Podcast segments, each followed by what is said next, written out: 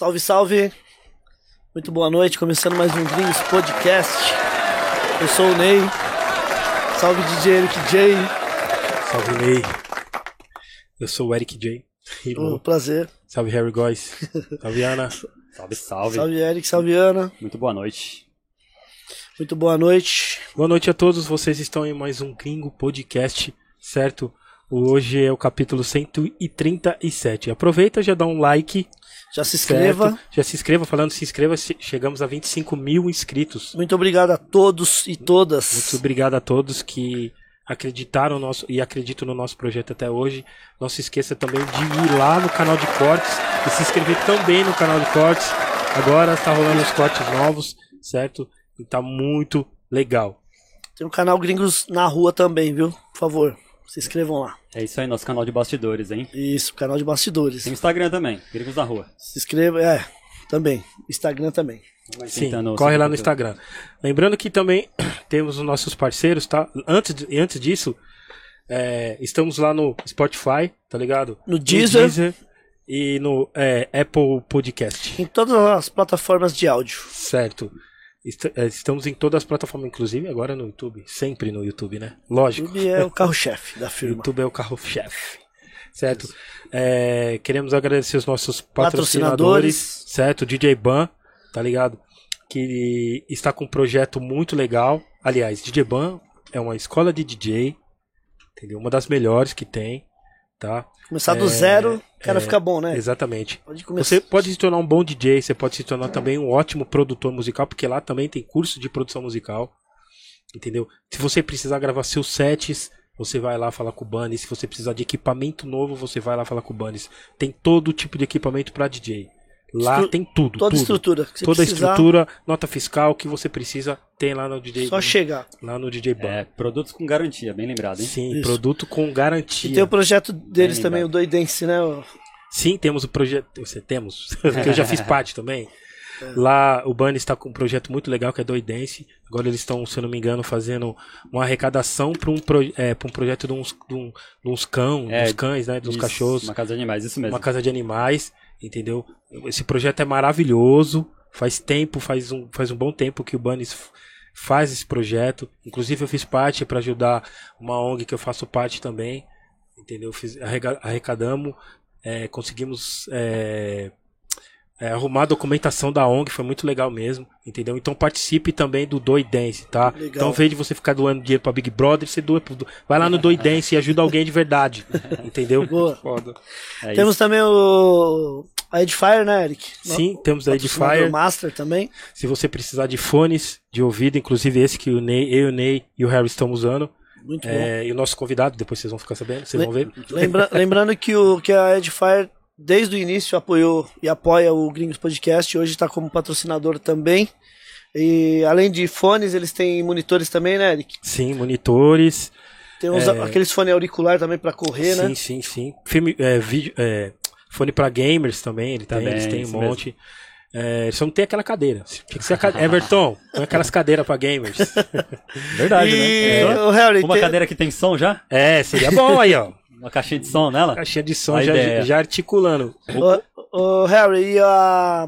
tem uma um desconto aí no. É, o cupom é Gringos Podcast. E aí ele tá na tela aí, ó. O QR Code aí. É só abrir a câmera do celular, apontar. Você já cai direto no site lá da Edifier e já pega o desconto lá de 5%. Maravilha. E de vez em quando o site tá com, com desconto já também, viu? E Sim. acaba somando, né? Aí já, além, além dos 5, pega o é, desconto do site ainda. Pega o desconto aí. do site ainda. Então, Importante. precisar de fone, é, né, que as caixinhas de retorno, enfim. Pra, pra, é pra estúdio, pra produção, da hora, mano. Tem os monitor muito, muito interessante lá, tá ligado? Tem as caixinhas pra ambiente, por exemplo, pra casa. Entendeu? Tem as caixinhas lá de várias qualidades. E a Edifier também fez seu fone, né? Que fez, fiz, fiz uma parceria é. com o fone da Edifier. E vendemos o container inteiro, ainda bem. Vendeu entendeu? tudo, não encalhou. Da hora. E Bom. lembrando o ícone, um brother nosso, grafiteiro, pediu a indicação do, dos, dos, monitores. Sim. Eu indiquei para ele os monitores lá. Ele, ele, aliás, ele viu a propaganda aqui e, e, falou, mano, esse aqui é bom e tal. Eu falei, mano, vai lá, fala com o Everton Sim. e pede um desconto. Lembrando que ele é, tem um desconto que, que é 5%, né, Roy? É, isso mesmo. Gringos Pô. Podcast. E temos também a Manus Caps, que Manda os também Caps aí também, que, que- chegou firme e forte com a gente, hein? Chegou e chegou ficou. É. chegando, ficou e já fez os bonés do, do Gringos Podcast, fez os bonés aí da DRR Posse, Consciência Humana, Semana. Eduardo, Dexter. E se você também quiser fazer o- um boné do seu grupo ou até mesmo da sua empresa, pode entrar em contato direto lá na Manuscap lá, que qualidade, preço. E eles fazem não só boné também de aba reta, eles fazem também os aba curva, que também tá usando bastante agora. É o tal do Bucket, né, também? É, os buckets também. E também a gente tem um desconto aí, né, o Harry? Quem entrar pelo QR Code tem um É, descontinho também aí, né? também, já cai no site. Gringo, Gringo 5 já, Isso. já, Então, já consegue aquele desconto maroto. Se você quiser fazer o seu boné personalizado aí, ó, não precisa nem procurar outro. Vai direto lá na Manuscap lá que não tem pra ninguém. Qualidade e preço. É isso. Inclusive, a Manuscap também fez o boné do Eric. O Eric J também zerou, né? Acabou. Vendeu tudo. demais. Tudo que o Eric faz, vende. O Eric Ah. é Precisando demais. pé quente. Quem dera. Bravo. é quente não, campeão, né, velho? É o campeão, né? Campeão. Vai- É uma marca valiosa. Se não vendesse também, Eric, nós ia dar uma pisa, ainda bem que vende. RH, né? Boa. Eric J é um monstro dos tocadiscos. sim, sim. É, isso. Ô, Harry, é, as perguntas hoje, mesmo. Ah, mesma, mesma dinâmica, Dinâmica. de sempre, né? Pessoal aí que veio, Hum. pessoal que é... ah, Quê? que fez pela. Mandou as perguntas lá pelo Instagram do Gringos Podcast. Que tem uma caixinha de perguntas lá. Nossa. Sim.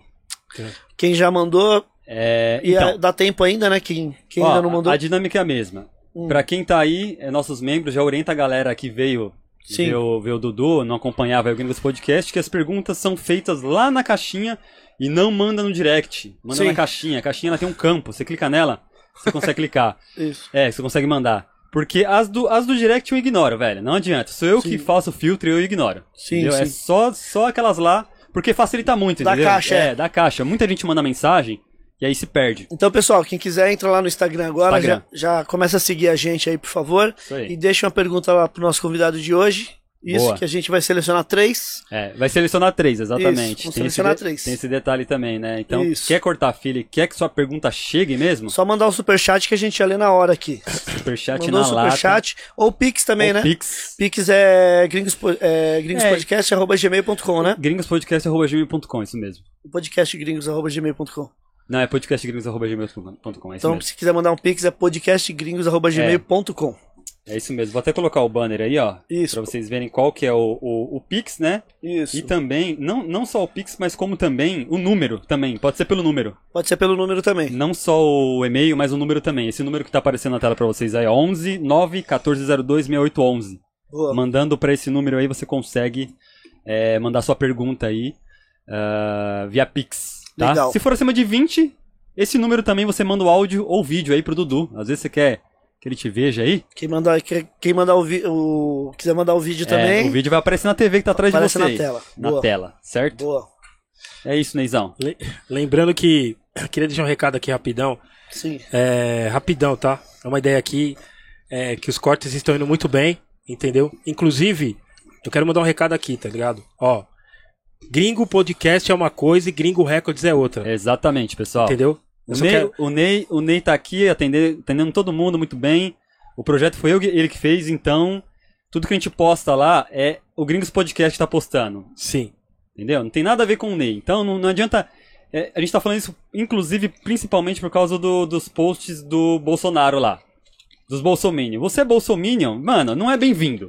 Isso é unanimidade. Concordam comigo ou não? yeah. Entendeu? Isso aqui, a gente tá falando aqui do podcast. O Gringos, a Gringos Records com o Ney é outra coisa. Entendeu?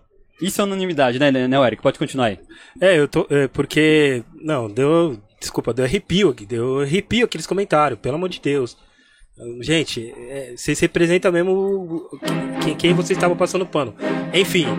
Só que. é muito ridículo. Enfim, é. é muito zoado aqueles comentários. Meu Deus do céu. Entendeu? O pessoal tem que entender separar, né, velho? É, o pessoal, é que assim, é, você que já assistiu a TV, já deve ter visto lá no GC. Esta produção é independente de responsabilidade de seus idealizadores. Entendeu? Então, aqui a gente tá dentro da Gringos Records, mas o projeto é independente. Certo, Ney? Fala aí você, sim. melhor. Sim, é independente. A Gringos é a loja e o Gringos Podcast é um projeto que a gente idealizou e, e vamos meter marcha. É Certo. isso. E Independente da loja. Exatamente. E o Gringo Podcast, Gringo Podcast, tá ligado? Também é Gringo Records, nunca precisou de nada, de lei de nada, tá? É. Porque já rolou esses comentários ali, entendeu? Nunca. É tudo, tudo independente. Essa- Nem e se- fazendo E acontecer. se tiver algum projeto, pode trazer que a gente abraça, Sim, viu? Nós precisa, entendeu? né? certo? Então, só lembrando que aqui é totalmente independente. Entendeu? Isso. Apesar do Ney não ser São Paulino, é independente sim. Não, sou corintiano. entendeu? É então a gente faz acontecer aqui, certo? É isso, Entendeu? rapaziada. Temos nossa opinião política, a gente não, logicamente a gente não fica falando, a galera já deve Mas, saber. mas Bolsonaro não é bem-vindo, não. é, entendeu? Porque são aqui no podcast, na loja eu não sei. O Ney que responda pela loja. Estamos aqui Mas no podcast, pra pessoal. caralho, viu, mano? Nós estamos dentro da loja, ok, mas assim, estamos no podcast. No podcast, Bolsonaro não é bem-vindo. Resumindo, Entendeu? essa que é a fita. Tá? Porque é, a gente já, trouxe- já trouxemos outros convidados que, que, que até são de outro partido, pensam diferente, entendeu? Aqui é democrático, tá ligado? Nós trouxemos convidados que, que, que apoiam o governo de hoje, nem por isso a gente tava falando, nem por isso, tá vendo? A gente é totalmente em cima do muro nessa hora, entendeu? A gente, nós respeitamos todos, entendeu? Certo? Então aqui a gente posta o que a gente quiser e os cortes que a gente quiser, certo? É isso. Adjetivo do nosso convidado de hoje. Ney, B-boy, deixa ele conectar na internet ali, entendeu? Primeiro. ele é B-boy. E se ficar enchendo o saco, vai ser. Vai, vai tomar bloqueio, hein? É isso. Brincadeira dele. Vai. Que mais, Eric? B-boy, MC, grafiteiro, DJ. MC, DJ. DJ o cara tem todos os elementos. Articulador de projetos. Empreendedor. Empreendedor. O que Cara, mais? Adjetivos, adjetivos, adjetivos. O homem é um terror, hein? O meu terror do terror. Dudu, boa noite, muito obrigado pela sua presença no nosso Gringo Podcast. Boa noite, obrigado vocês por ter me chamado, por ter feito esse convite nesse podcast que é Cê é um monstro, monstro, que eu só vi os monstros sentar aqui. Você é louco, Até arrepia, mano, Cê é louco. arrepia, ainda mais com, com o monstro aí. Você é louco, cê é Mano, eu louco, tive velho. uma oportunidade de É. dançar sendo esse cara tocando que foi lá no Sesc no evento do Rony. Verdade, Lembra? lembro, lembro. Tava todo o IDM lá, vixe, a gente brisou aquele dia. Pô, Foi bem louco aquele dia, mano. Foi bem louco. Tiraram uma onda. Porra. Dudu, Temos brindes para o antes, nosso antes de convidado. começar aqui, ó, temos o Groove Brigadeiros que mandou os Ô. brigadeiros artesanais pra você aí. Obrigado, hein? Que a Nutri não vejo, hein? É. e se você também quiser brigadeiros artesanais, é só lá no Groove Brigadeiros no Instagram. Chama o Felipe no inbox. É Olha isso aí. Aparecendo na tela, arroba Groove Brigadeiros. Yeah. Só encomendar Felipe é o brabo. E temos aqui, temos também uma caneca aqui pra você do Airbase. Se você quiser também fazer uma caneca personalizada, é só chamar o arroba AirbaseBR aí no Instagram também. Encomendar a sua personalizada, preço bom, qualidade. As canecas do Airbase aí. Lembrando que o Airbase, além de ser o nosso membro, Membro né? master. desde o início também. É isso, vire membro, hein? Não esqueça. E vire membro, pessoal. Não se esqueça, vire, vire um gringos. Ele também ele faz eh, essas- esses prêmios aí, Sim, esses, esses sim. brindes, né? Para os nossos convidados. É isso aí. Pra ser membro, clica lá no Seja Membro, hein? Tá aí embaixo no YouTube aí. Ou apoia.se. Posso Barra vir aqui mais Podcast. vezes, mano? Pra ganhar Oh. mais brinde? Pode. Principalmente o brigadeiro, hein? Totalmente, né, Diego? é, mais, algum pre... mais alguma coisa? Não, pode ir. Lembrando que o Dudu tá concorrendo a um Dá- carro zero quilômetro do lado pra lá. Ô, louco! Vou vir mais, vou vir mais. Tem, tem mais um brinde Ah, ainda. tem um brinde, É, cadê o Daqui a pouco a brinde? gente entrega. Daqui a Tá pouco a bom, gente daqui a pouco a gente Vou, vou resolver um belzinho aqui e a gente entrega. Tá bom. ok, ok, Ok. ao vivo. Ao vivo, é. Dudu, quando você, você começou na dança primeiro? Comecei, comecei lá em 2001. 2001. 2001. 2001, achei que esse era mais, mais São Bento ainda. No, anos 90, Master, desculpa. Não. Eu, meu, comecei em 2001, lá no CEFO, que é o Centro Esportivo da Freguesia do Ó, Sim. onde tinha Street Sun que treinava lá. Então era Chaveirinho, Chuin, Superman, treinava com esses caras. Esses caras foram minha base junto com Barra Funda Break. Barra Funda Break, mano? É. Sério? Barra Funda Break, Compact Break, que foram os caras que me ensinaram a dançar. Porra, que legal, mano. Então você. Você. Começou. Você acha que você começou tarde ou cedo? Eu acho que eu comecei tarde. Que tinha 15 anos na época. Você tinha 15 anos. É, e eu não consegui ver a essência, assim. Eu fui a última, no- na última São Bento, não Sim. dançava ainda, e foi dali que eu com- peguei o gosto. Legal. Que a galera da escola, eu era novo na escola, então eles me levaram, falaram, ó, aqui é a essência dessa dança e tal, foi me Que mostrando. louco. E aí, infelizmente, encerrou a São Bento, eu não pude ter aquele aquela energia que a São Bento traz. Mas Sim, agora, quando voltou, eu tava lá em todas. Verdade. Você tá, você tá acompanhando depois Tô. que voltou? Tá Sim. indo em todas. Só agora, depois da pandemia, que eu não fui. Ah, fui tá. só na sábado agora. Que teve o. Isso. Sim, a virada- a virada cultural. cultural. Mas antes da pandemia, deixa eu e a molecada levava a molecada em todos. Que da hora, velho. Que da hora. É, eu cheguei a pegar São Bento, mas no, no fim. ali, 96, depois 98, acho que foi último- os últimos ali que. É isso mesmo. Os últimos. Que os caras, os guardinhos, os seguranças já estavam embaçando nos. E aí, pra você ver, de- disso daí eu fui começar a dançar em 2001. Caramba, por isso que eu. Caramba, ainda 2001 ainda. 2001. Que eu falei assim, não, é, vou, vou firme e forte Que agora. louco. Você chegou a ver. é, como é que foi o primeiro contato? Você chegou a ver um cara dançando? Ou você viu um filme? Como foi assim? Eu vi um ca... o... a molecada dançando na escola. Puta, também. Na eu época eu olhando. também. Ah, é, naquela época lá, Na todas as época, escolas mano, acho que tinha de era- periferia, mano, tinha um o break. louco, mano. Aí eu ficava olhando os moleques, eu, mano, que bagulho da hora. Mas aí eu ainda tinha a vibe do futebol, né, mano? Não, vamos jogar futebol. Aí eu olhava falava, caramba, que bagulho louco. Mas ia pro futebol. Aí no outro dia eu olhava de novo, no outro dia pro futebol. Aí teve um dia que eu não aguentei mais, não. Vou, vou tentar fazer isso daí. Não quero saber de futebol. Vou dançar. Aí eu parei, Mas você sempre jogou futebol? Desde. sempre, desde Você pequeno. Foi profissional? Você, então chegou a Não. ser? Eu, eu cheguei a passar na seletiva do Nacional. Sim. Aí no primeiro dia eu desisti. Desistiu por quê, mano? Resolvi dançar break. Ah, grande escolha. Uma escolha difícil, mas. Aí eu falei, não, quero isso daqui, mano. Você é louco, futebol você apanha pra caramba jogando, mano. Sim, Era, sim. era magrinho, rápido. Então os caras desciam o pé, mano. Apanhava Ah. muito jogando bola, mano. É, eu. Meu pai queria que eu fosse jogador, mas. Eu joguei bastante, mas eu gostava. Mas aí eu falei, ah, mano, foi. Sei lá, ficando mais velho, eu fui perdendo o gosto, tá ligado? Perdendo o gosto não, sei lá, falar, ah, puta, é que vai ficando mais difícil, né? É. Tá ligado? Entendeu? Mas aí o break de novo. Aí O foi o break break. que entrou na minha vida também. Olha aí. o break transforma, muda, né? O do- hip hop em si, o né, hip mano? hop em si, né? mano? Exatamente. O hip hop te tira de tudo que é lugar, mano. Porque eu lembro que quando eu jogava, aí eu dançava break. Aí eu fui dançar break. Aí eu voltei a jogar. E aí eu já tava já no pique de, de se tornar DJ mesmo. E aí eu me dediquei e falei, ah, mano, tô velho pra futebol. Ficando velho, enfim. Não vai dar em nada isso aqui, essa porra, então eu vou. Mas Foi a quando, melhor escolha que eu fiz, mano. quando eu vi o break também, foi a mesma coisa. Eu olhei, não, mano, futebol não vai dar em nada. Deixa eu ir pro... Deixa eu ir dançar, que é melhor. É, Era todo travado, todo duro, mas eu falava, não, é isso daí. E quando eu vi Power Move, aí eu pirei, mano. Aí eu falei, não, não, quero. Power Move era demais. cara. Nossa. É demais. Primeira, primeira vez que eu vi, eu vi o cara rodando de cabeça, saindo no flare, eu falei, é isso que eu quero pra minha vida, já era. Já é, né? É, isso mesmo. Não, quando eu vi isso aí, eu sempre. Eu sempre. É porque, porque é- isso foi o que eu vi primeiro, assim. Eu tipo, comecei em 93 a dançar. 90, e- 91, assim, que eu vi os. Eu tinha, eu tava na quinta série. Quinta, quinta, é.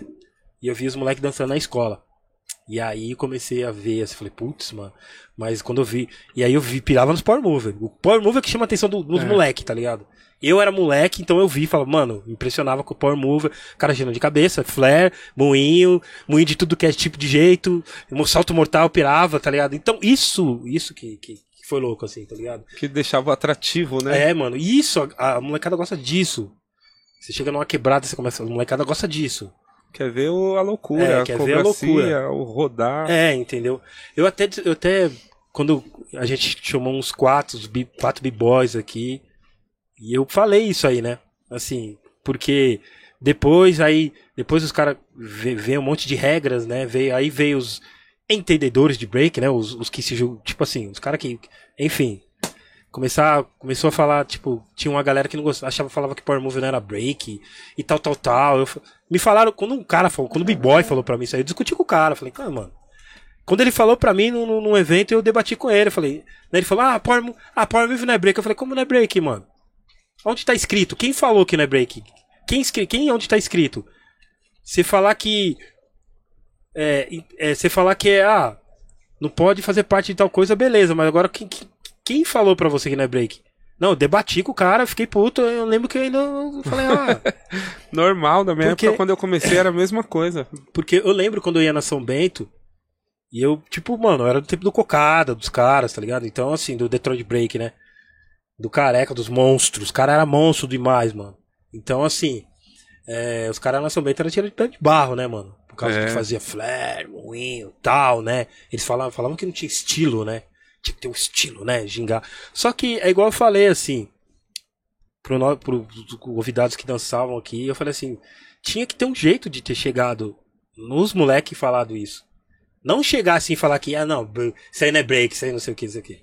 Tinha que ter um jeito de chegar, tipo, falar. É tipo o moleque é tá. Que eu acho que naquela época a falta de informação influenciava isso. Pra caramba. Hoje em dia já não é mais assim. Sim. Hoje em dia é bem respeitado. Sim, Não sim. 100%, mas é bem respeitado. Sim. Perto de antes, antes a gente era tirado pra caramba, mano. Sim, sim. Eu lembro que. E aí eu falei pra. Tipo, tem um.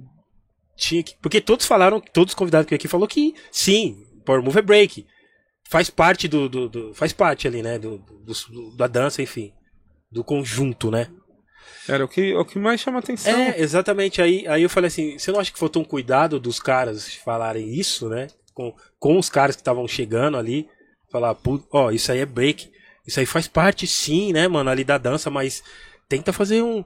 Tá, sabe? Tenta fazer umas paradas diferentes, mais que encaixe mais no, no break mesmo, entendeu? Sei lá. Eu acho eu que acho faltou que esse é... diálogo. Faltava mais informação do que diálogo. Sim. E eu acho que no começo entrou numa competitividade muito enorme. E aí começou essa, essa rincha de Mano, ah, se é pé de barro, você não dança break porque você não tem estilo. Onde se viu, Porque tá você não faz um footwork. É. Eu é. sofri muito com isso, porque quando eu comecei, eu comecei com, com a galera da Barra Funda e eles eram só estilo. Só top rock, só footwork. E aí eu fui pra Street Sun, que era mais power move. Sim. Superman era o power move em pessoa, base tipo cocada. Eu falava, era isso que eu queria. Eu não queria saber mais de top rock futebol. Era só flare moinho. Flare moinho, giro de cabeça. Flare moinho, giro de cabeça. Então era tirado pra caramba. Ó, oh, mano, pé de barro, não sabe dançar. Eu, tá bom, mano. Não importa. Importa eu tá gostando. Eu acho que Sim. faltou muito isso na época. Sim. Você falar, não importa, mano. Mas não tô, tô feliz, tá bom. Sim, sim. E aí eu treinei só pra mover até hoje, mano. Se eu vou treinar, não quero saber de top rock futebol. É, porque assim, quando a gente, o exemplo, quando eu ia pro, pros baile, mano, é, é, só tinha Power Mover, tá ligado? Só tinha break, é, Mortal, Power Mover, enfim, tá ligado? Então a gente, a gente via aquelas paradas ali, a gente fala, putz, a gente tava mais perto dos caras Sim. que faziam isso, entendeu? Então, sei lá, eu sempre falo isso porque eu quando quando a gente, quando eu vi os caras nação chamando os caras de pé de barro, eu falei, porra, mano, é foda, hein, cara. Só por causa que não tem. Não custa nada conversar com os caras, né, mano? Chamar a gente para conversar, que eu fazia parte, né, mano? E aí você vê que também que a galera não tá ligando pra você, você fala, mete o foda-se. Ah, não, não, também eu vou ficar fazendo meu bagulho aqui. Os caras não quer não quer, quer não dialogar tá com a gente, né? entendeu? Entendeu? É, mas é isso, é isso que você tem que fazer. Se não, não querem dialogar, vai você, corre atrás, você, treina. Você, porque o break é muito isso, né, mano? Sim, sim. As pessoas gostam de criticar, na verdade, tudo, tudo. Sim. Se você faz um top rock de uma forma diferenciada, você é criticado. Você vai fazer um power move, você é pé de barro. Você vai fazer um trick, um chair, um baby free, você é criticado. O break nunca nada tá bom. Mas sim, é, faz parte, mano. É difícil. O grau de... Apesar que hoje em dia deu uma melhorada bastante, mano. Bastante, assim. Perto de antes, antes era cruel. Lembro que o Green Express, quando eu, o primeiro Nossa, evento mano, que eu fui, é... mano, lá era, lá era pior que, que São Bento.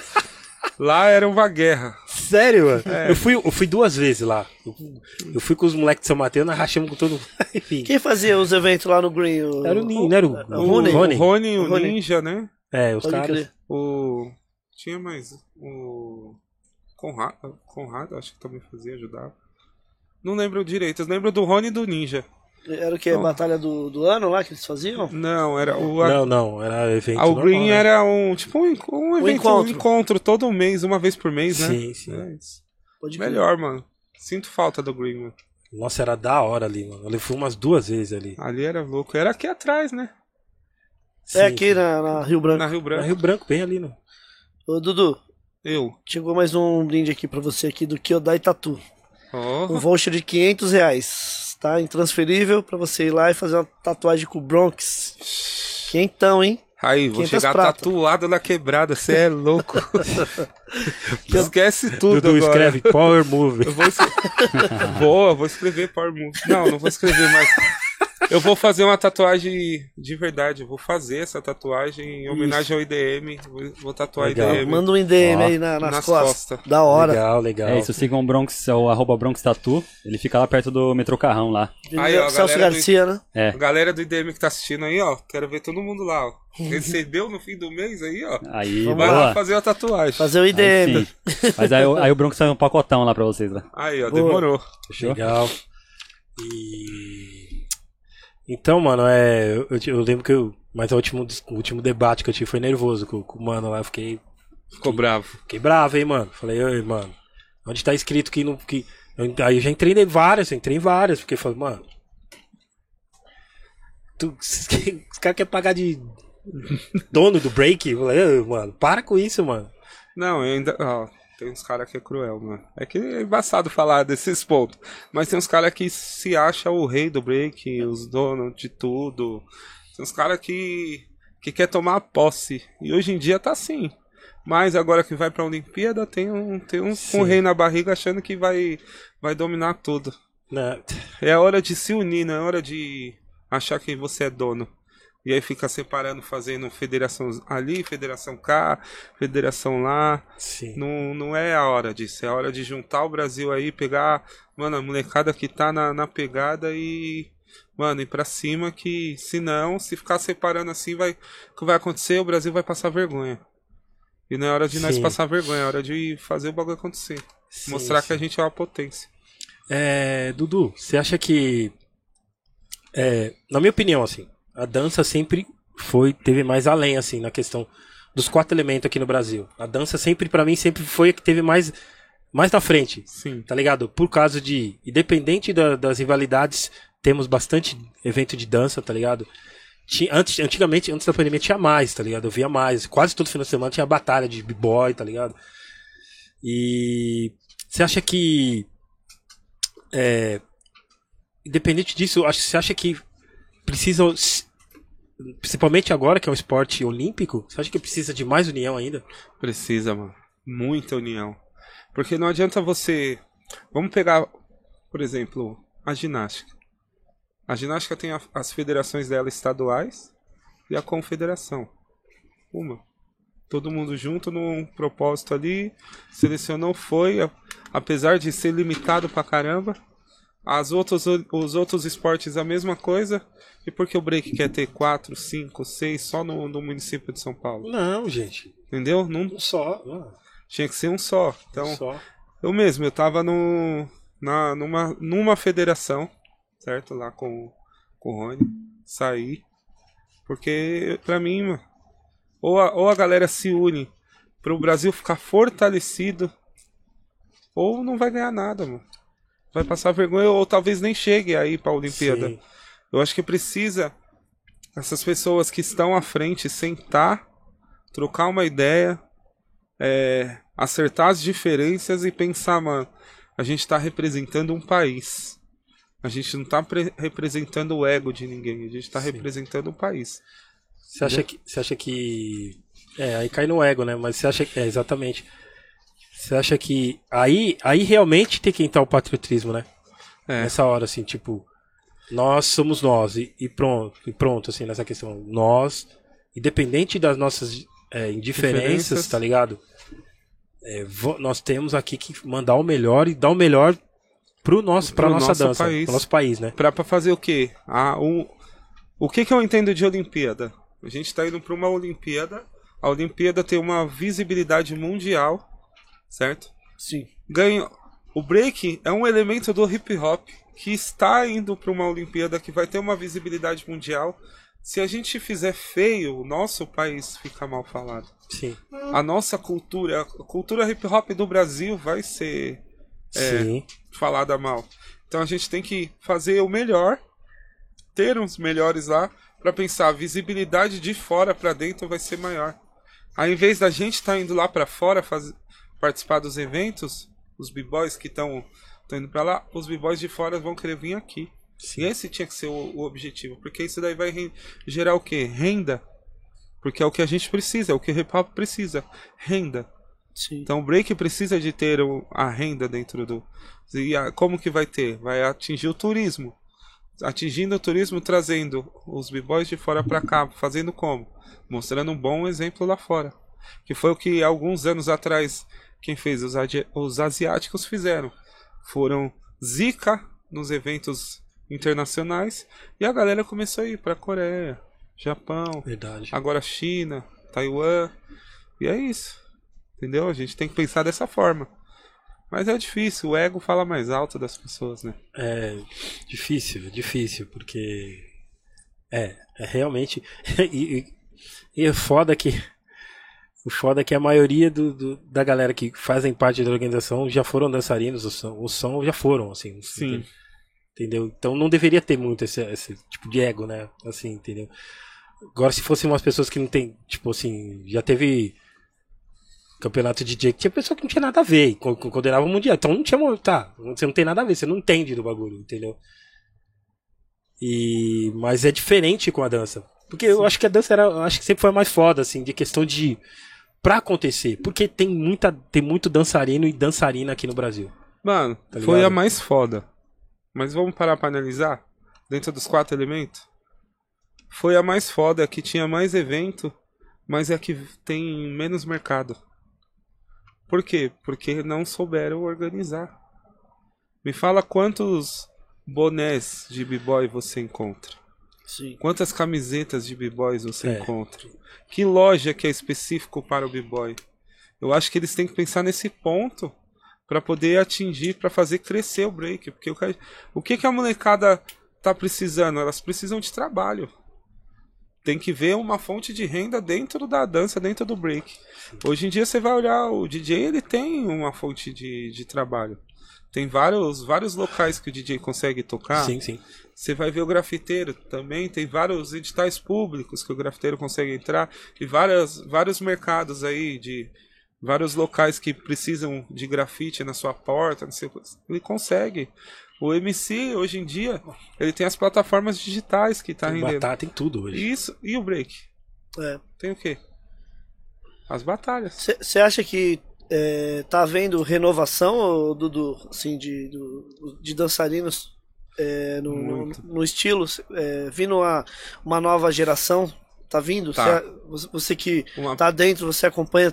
uma nova geração é uma nova geração muito pesada, muito zica. Boa. Principalmente vindo do Nordeste e Norte. Sim, sim. Nossa, os caras estão voando, voando. Vejo bastante. Então, acho que tem que ser valorizado essa molecada nova que tá vindo aí. Eu acho que pra chegar à Olimpíada tinha que fazer uma seletiva começando lá de cima até aqui embaixo. Pra todo, todos os estados conseguirem estar dentro. Participar, se sentir é, acolhido Porque, também. porque nesses estados tem uns moleque bom. Tem, mano. Principalmente Belém do Pará. Tem uma molecada Belém tem do Pará, lá cima, hein, Recife. mano? É o Pelezinho falou, né? Falou que os, caras lá É. de cima tá arrebentando, que tem uns moleque brabo lá, viu? Tem, mano. Tem muito moleque bom mesmo. E, e- Um exemplo, é, você, é, você sabe essa informação se, por exemplo, para as Olimpíadas vai ser selecionado tantos para ir tantos? Você Então, sabe, você tem essas informações não? pelo que eu sei, pelo que eu vejo da internet, né? Sim. Eles já estavam selecionando alguns, boca a boca. Mas eu acho que tinha que selecionar por. Vamos fazer um evento lá no, no. Belém, ou vamos fazer um evento no, no norte, um no nordeste, um no sudeste, um no sul, certo? E vamos selecionar tantos de cada de cada região e vamos levar. Vamos pôr pra treinar junto e levar pra lá. Mano, sabe que eu vi na. Eu assistia muito. Eu acho que se não fosse. Na minha época, eu, ia, eu gostava muito. Eu queria ser um ginasta, tá ligado? Em 96, eu. Atlanta assistindo assim. Eu sempre quis ser ginasta, tá ligado? Eu até, fiz ginástica olímpica profissional, mas. Profissional não. Só não fui profissional porque na época tinha que pagar, tá ligado? E eu acompanhava muito dos Estados Unidos uh, os vídeos e, e via é, como eles selecionavam lá. Achei muito foda na época. Eu tinha VHS, isso gravado, tinha as eliminatórias. Vinha vários de. Eles falavam, faziam um campeonato. Assim, ó. Vai ter a seletiva para quem vai representar os Estados Unidos na Atlanta. E aí vinha as melhores de cada estado. Assim, de selecionavam. Tinha. Eles eram campeão dos estados e vinham. Tipo, vinha a mais, por exemplo. O time é cinco, seis, né? Uma reserva e cinco. E, e cinco titulares, acho que é. E aí, vi, tipo, mais vinha umas 20. E aí os caras faziam, selecionava seis melhores, sete, né? Que tinha aqui a reserva também. E aí selecionava. Fazia É. um puta de uma festa, tipo uma final mesmo. É isso que tinha que acontecer aqui. Fazer um, um campeonato enorme, um em cada região. Não precisa. Ah, não tem condições de fazer um em cada estado? Vamos fazer um por região. Sim. Mas que consiga agregar todos os- de todos os estados da sua região, vem, seleciona ali e leva. Entendeu? Eu acho que seria É, te- mais louvável. isso, é. É, Teria que fazer, né? Sim. o Gente. difícil é fazer, né? Quem, quem tá disposto a quebrar o ego, se juntar. Porque eu acho que é, é o momento. Tinha que fazer isso daí, mas infelizmente tá difícil. Meu Deus. E esse. Como é que fala? Quem é que tá tomando conta dessa parte aqui no, no Brasil mesmo, do, de levar o- os atletas Então, por pra, enquanto. pra- Vai ser na França, né? Por 23, enquanto, né? 2023. Isso. Por enquanto, o que eu vi, a CNDDS, né? É, tá à frente com o Bispo, né? O Bispo SP. Uhum. Pelo que eu, pelo que eu tô ciente, né? Ele é o um que tá à frente. Eles já montaram um, um time, levaram pra fora pra uma competição. É, mas aí quem decide no final é o COB, né? Entendi. Vamos ver até onde que, que Então, vai sair. então já, já, já tá meio que. Já tem um time já, assim, Isso. meio que Mas formado. Aí tem as guerrinhas de fora, que aí é o grande problema. Que tinha que todo mundo se juntar, mano. Não é hora de guerrear. Pô, mano, esporte olímpico, cara. É, então. É isso, é que nem o. Deixaram uma fala aqui. Antes a gente era couro de fundo. Vai É. continuar sendo couro de fundo. Entendeu? Se a gente. Se, se os b-boy não acordar, se juntar aí, mano, pra luta, pensando no país, no crescimento econômico do país, pra, no, pra classe do breaking, não vai, mano. Entendeu? Tem que, tem que raciocinar como um, um empreendedorismo pro futuro. Sim. Não só a gente pensar, vamos pensar só na Olimpíada. Acabou a Olimpíada, ganhou medalha, e aí o B-Boy vai fazer o quê? Tem que pensar na, de brigar. Brigar com o Estado pra dar o Bolsa Atleta, que já tem alguns que estão brigando. Tem que pensar nas marcas, mano. Patrocinar os B-Boy. Tá ligado? Virar uma potência. Claro. Entendeu? Senão a gente vai virar igual aos outros esportes. Alguns não são potência porque não tão, tem as mesmas diferenças, as mesmas brigas. Alguém quer tomar posse, alguém quer ser dono. E Dudu, você tem informação se lá fora eles têm esse, esse apoio, tanto do governo e de marcas, para os tem- atletas que vão, vão representar o- outros países assim? Eu não tenho total informação, mas pelo que eu vejo, é, principalmente pelos vídeos, tem bastante. É, tem alguns países que tem até já escola né, pra Uau. molecada treinar, mano. Eu vejo lá, eu acompanho muito os russos, né? Sim. Tem uma molecada russa cabulosa, mano. 15, 14, 15 anos, o moleque tá voando. Voando, assim. E é uma escola que tem desse, dessa molecada que eles treinam todo dia. Tem trabalho físico, trabalho psicológico. Que é o que precisa. Porque se. Vamos pensar nas Olimpíadas. Da hora. Estamos pensando nos b-boys agora, mas. E a continuidade? Vai vir de quem? Da molecada da escola. Então a Sim. gente tem que ir aonde? Na escola, criar essas escolas voltadas ao breaking pra fazer o moleque treinar, virar uma potência e ir lá pra fora. Já com a visão ampla. Porque a gente tem um grande problema aí. Tem lado da Olimpíada, ah, os b-boys vão participar da hora.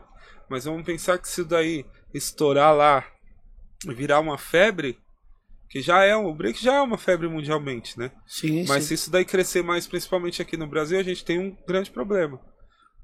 A quem tem um poder aquisitivo maior vai, vai conseguir pagar uma academia, um, um professor, mano, particular e treinar. Mas e o moleque da periferia, que é a essência do negócio? É. Como que o moleque vai fazer? É. Então a gente tem que pensar nesses pontos. Acho que quem tá de linha de frente tinha que raciocinar, mano. Pensar em todos esses pontos aí pra não dar um tiro no pé. Pode crer. Caramba, mano. Mano, vamos voltando lá. Em 2001, é, então você começou a dançar em 2001. 2001. E aí você começou, aí foi sem parar. Foi sem parar, mano. Parei só por lesão. Que nem eu tô parado há um ano. Vai fazer dois anos. Por uma lesão na coluna, né? Três hernias de disco. É, tô tratando, fazendo. Fiz infiltração, é, pilates, natação. E tô voltando aos poucos. Mas foi a única vez que eu parei, assim. Só por lesão. E uma lesão no punho, mas que não não deixava eu ficar parado, deixava eu continuar dançando. Caraca, várias lesões. É, tem a do ombro também. Do ombro eu fiquei seis meses com o ombro zoado sem fazer power move e treinava só top rock. Só top rock. Caracas, mano. É o amor, né, mano? Quando você ama uma parada, não, nada, nada te para, mano. Sim. E aí E você ministra aula também? dou, dou aula ah, desde 2008. Desde 2008 eu dou. Não, antes ainda. 2005 eu dou aula. O IDM, é, o IDM é o quê? Um coletivo? O IDM é um coletivo lá da, da Cachoeirinha, começou em 2009. De dança. De dança. Sim. Aí o IDM, aí o IDM é um trabalho que, que eu comecei em 2009 e vou seguindo até hoje. É, é algo que eu amo de paixão, de verdade. Tem bastante gente nesse coletivo. Você- quantas pessoas tem hoje? Hoje em dia a gente tá com 15, fora os alunos que estão indo nas aulas de, no Centro Cultural e no Tremembé, né? E Vocês fazem apresentação em diversos lugares, né? Que eu acompanho pelo Instagram. A gente faz muita apresentação. Porque o nosso foco é literalmente levar a cultura para todos os cantos. Sim. E a cultura da dança, fora os outros trabalhos que o IDM é hoje em dia, né? Que o IDM pa- passou de ser um, só um grupo de dança para ser uma produtora. Então, além da dança, tem os trabalhos musicais, tem o trabalho de produção de videoclipe, fotografia e elaboração de projetos. entendeu? Mas o IDM começou em 2009. Começou pelo balé clássico, balé contemporâneo, É, Aí- IDM é identidade e movimento. Identidade e Movimento. E Sim. aí chegou eu pra juntar o break dentro do negócio. Legal. Aí ficou, começou a mesclar o, é, a dança contemporânea mais o, o break. E aí eu fui a- depois agregando as danças urbanas. Legal, é legal que eu já vi que vocês é, se, se apresentando assim em evento grande mesmo, um palco gigantesco ali, e vocês se apresentando também na, tipo, na periferia ali, no meio da, da- do meio da rua. Que é o que a gente mais gosta. É, então, é bem legal esse lance de a, vocês. gente tem né? um, a gente tem um trabalho que é, é o Dança, Poesia e Farol. Ah, Que a gente literalmente faz apresentações nos faróis de São Paulo. Legal. E essa é a parte que a gente mais gosta. A gente trabalhou dois anos, né? É, rentabilizando para o grupo dinheiro do Farol com doações. sim. E a gente te- passou até na Globo, ganhou uma matéria da Globo de acho que foi cinco minutos de matéria. E até hoje a gente não para. É o nosso. Acho que é o xodó do IDM dançar no farol. Que da hora, mano. Bem legal. Projeto massa. E como é que funciona os alunos? Os alunos se formam? Não. Mano, a gente não tem essa de, de formação, não. A gente pensa, tem uma visão assim, ó. Se você chegar lá amanhã e treinar, tiver uma apresentação é, depois de amanhã, eu vou levar você junto, mano. Legal. Você quer ir, Já, mano? já veste a Vamos. camiseta e vamos. Isso. Porque eu acho que dar o espaço para quem tá começando é o essencial para motivar ele a continuar na cultura. Porque aí se ele continuar na cultura, ele vai começar a consumir o seu trabalho, o seu, o meu e o de outros. Então todo mundo que passou pelo IDM foi assim. Chegava lá, as aulas é de quarta, sexta e sábado, né? Aí chegava na quarta-feira, ó, sábado tem apresentação, você vai. Aí toca a camiseta, vamos. E ia. Ah, mas eu não sei dançar não, mano. Vai lá, faz qualquer coisa. O importante é você, mano, sentir o que a gente sente. Deixa que o resto a gente faz. E era assim, todos que estão aí, que devem estar assistindo aí, todos foi assim, não teve um. Que foda, que foda, mano. Entendeu? Porque eu acho que ele tem que dar esse espaço, mano. Se você começa a falar, ah, só vou levar o Eric quando ele fizer um moinho. Não, mano. deixa lá, deixa o cara ser feliz, deixa a pessoa que tá assistindo ele dançar, fala assim, pô, se ele consegue, eu também consigo. Sim. Entendeu? Fazer a... isso pra mim eu chamo de rede do bem. Sim, Entendeu? sim. Quebra de gelo e tudo mais. É, é o que o hip hop faz, é inclu Sim. incluir, né? Incluir. É incluir, inclusão. no- do... É isso mesmo, da hora. E o IDM tem muito isso, né? Porque hoje o IDM de 2009 até 2013 era mais era um grupo mais voltado para essas questões. Quem tá mais avançado apresentava e não. De 2014 eu comecei a encarar como projeto social. Sim. Então todo mundo que foi inclu- incluso no IDM foi através dessa forma, chegava, desculpa, já dançava e tinha os diálogos sobre o que ela, o que ela estava passando, o que entender, ou o que, que que ele tinha. Então a gente tem pessoas que estão dançando até hoje, que veio, saiu das drogas, problema com solidão, depressão, é, rejeição, preconceito e todos os problemas sociais que existem aí, Pode crer. entendeu? Sim, sim. Você acha, você acha que a cultura hip hop ainda é a salvação? Acho. Tenho E certeza. por, e por que o governo, dependente deles, de qualquer um, assim, nunca investiu tão muito pesado assim? Porque eles sabem que, e, tipo assim, é a salvação, entendeu? Tá ligado? É, é um- um- uma das melhores fórmulas, né? Falando assim, né? Tem o tipo assim, tem a galera que estuda, mas tem o hip hop que salva ali e além dele salvar, ele ele traz você de volta para a sociedade, tipo, e faz você acreditar que também você pode estudar também. É, São vários aspectos assim que traz.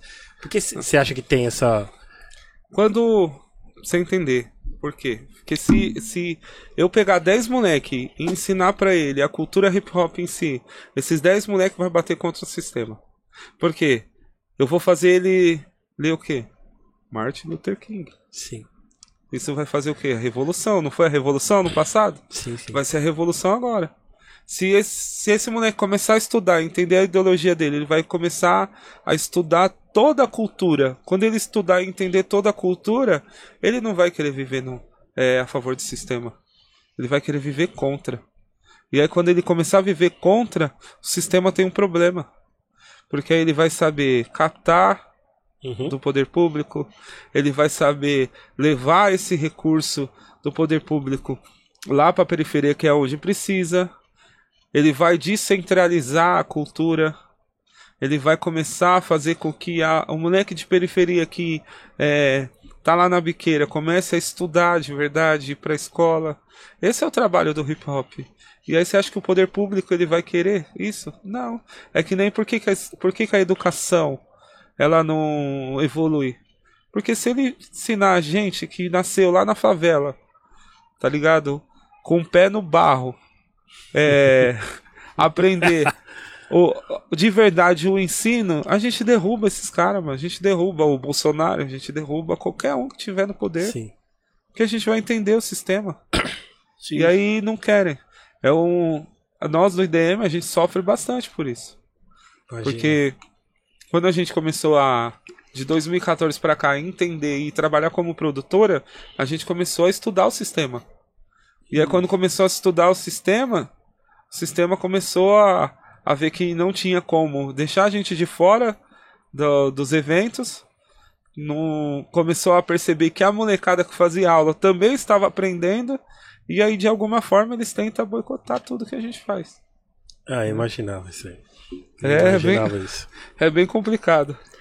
Eu imaginava isso, sinceramente. É. Perdão. Eu imaginava isso aí. de verdade, assim. Mas... É, é foda, é foda, é foda. Eu sempre. Fa... Eu sempre. É... Porque querendo ou não, você tá criando um. No bom sentido, um exército, assim. Exatamente. E esse é o sentido do hip hop. É. O, o grande problema ainda do hip hop é a falta de união. Que é uma coisa que um- uma das pessoas que veio aqui, eu não vou citar o nome, mas veio aqui e falou, mano. É, o hip hop era da hora quando era o hip hop. Quando envolveu a política, começou a se separar. Verdade. E aí esse é o grande problema. Verdade. Entendeu? Agora, se fosse o hip hop pelo hip hop e parassem de politizar o hip hop é, e olhassem mesmo o trabalho que a galera do hip hop, que tem vários aí, mano. É, eu vejo mesmo, o Backspin é um- faz trabalho monstruoso. Miliano. Miliano, até agora. Entre outros aí que faz. Ah, lá na quebrada na Zona Norte tem vários, mano. Formiga, que é um cara que faz o trabalho do hip hop com usando o, o pipa, que leva o- a essência do hip hop e a essência do pipa pra molecada. E, e assim vai, mano. Essa é a essência. Ele tá gerando o quê? Tá gerando admi- admiradores do, do hip hop através do, do pipa. Então, assim, esses trabalhos não são valorizados por quê? Entendeu? E por que, que a galera vai bater? Tem gente que vai bater contra esse trabalho aí. Por quê? Porque o cara quer crescer, porque o cara quer evoluir, porque o cara quer levar pra mais periferia o que ele tá fazendo. E é o que precisa. Sim. Entre outros trabalhos aí que, que as pessoas não contemplam. Pode crer. Ô, Dudu, é, além do IDM, tem outros coletivos assim, o CRIO, que você conhece também, que faz um trampo semelhante ao de vocês, assim, na... Tem o Bispo, o Bispo SP faz, ele faz, faz trabalho. É, a galera lá de Perus. E tem, também tem um trabalho com a molecada lá que faz. Que é a Street Sun. Tem a Noroeste Gang, que eu, que eu sei que faz esse trabalho. E tem um- vários, mano. Que pega a molecada assim e vai inserindo dentro do, do break. Dentro do hip hop, né? O meu, tipo, eu já falo que é um pouco diferente porque eu insiro as outras danças também, né? Sim. Insiro a dança contemporânea, insiro é, o funk, insiro o, o jazz, o balé. Hoje a molecada do, do IDM tá todo mundo fazendo balé. Por Sim. quê? Porque eu acho que tem que tem que entrar em todas as áreas, tem que gerar mercado para evoluir, precisa das outras essências, das outras danças, das outras culturas. Sim, é sim. isso. Legal, mano. Mano, e essa parada de que eu fiquei sabendo também, sobre até voltando ao assunto das Olimpíadas, que eles não queriam registrar como break, sim como dança de salão. É verdade isso aí? É, por causa da CNDDS. CNDDS é uma é, uma confederação de dança de salão. Mas eles entendiam lá fora, pelo que parece, eles entendem que eles são o único órgão competente que fale com a dança aqui no Brasil. É sério isso? É. Na sua opinião, o que que você acha? Cara, eu não sou a favor, mas ultimamente eu não, Desculpa, mano. eu, eu, eu não sou a favor, Sim. E ultimamente eu não tô nem a favor nem contra, porque eu sei que tem alguém lá do breaking que tá à frente disso daí. Que tomou a frente, que é o Bispo e toda a galera que tá lá, a Lu, uma galera que tá lá junto com ele.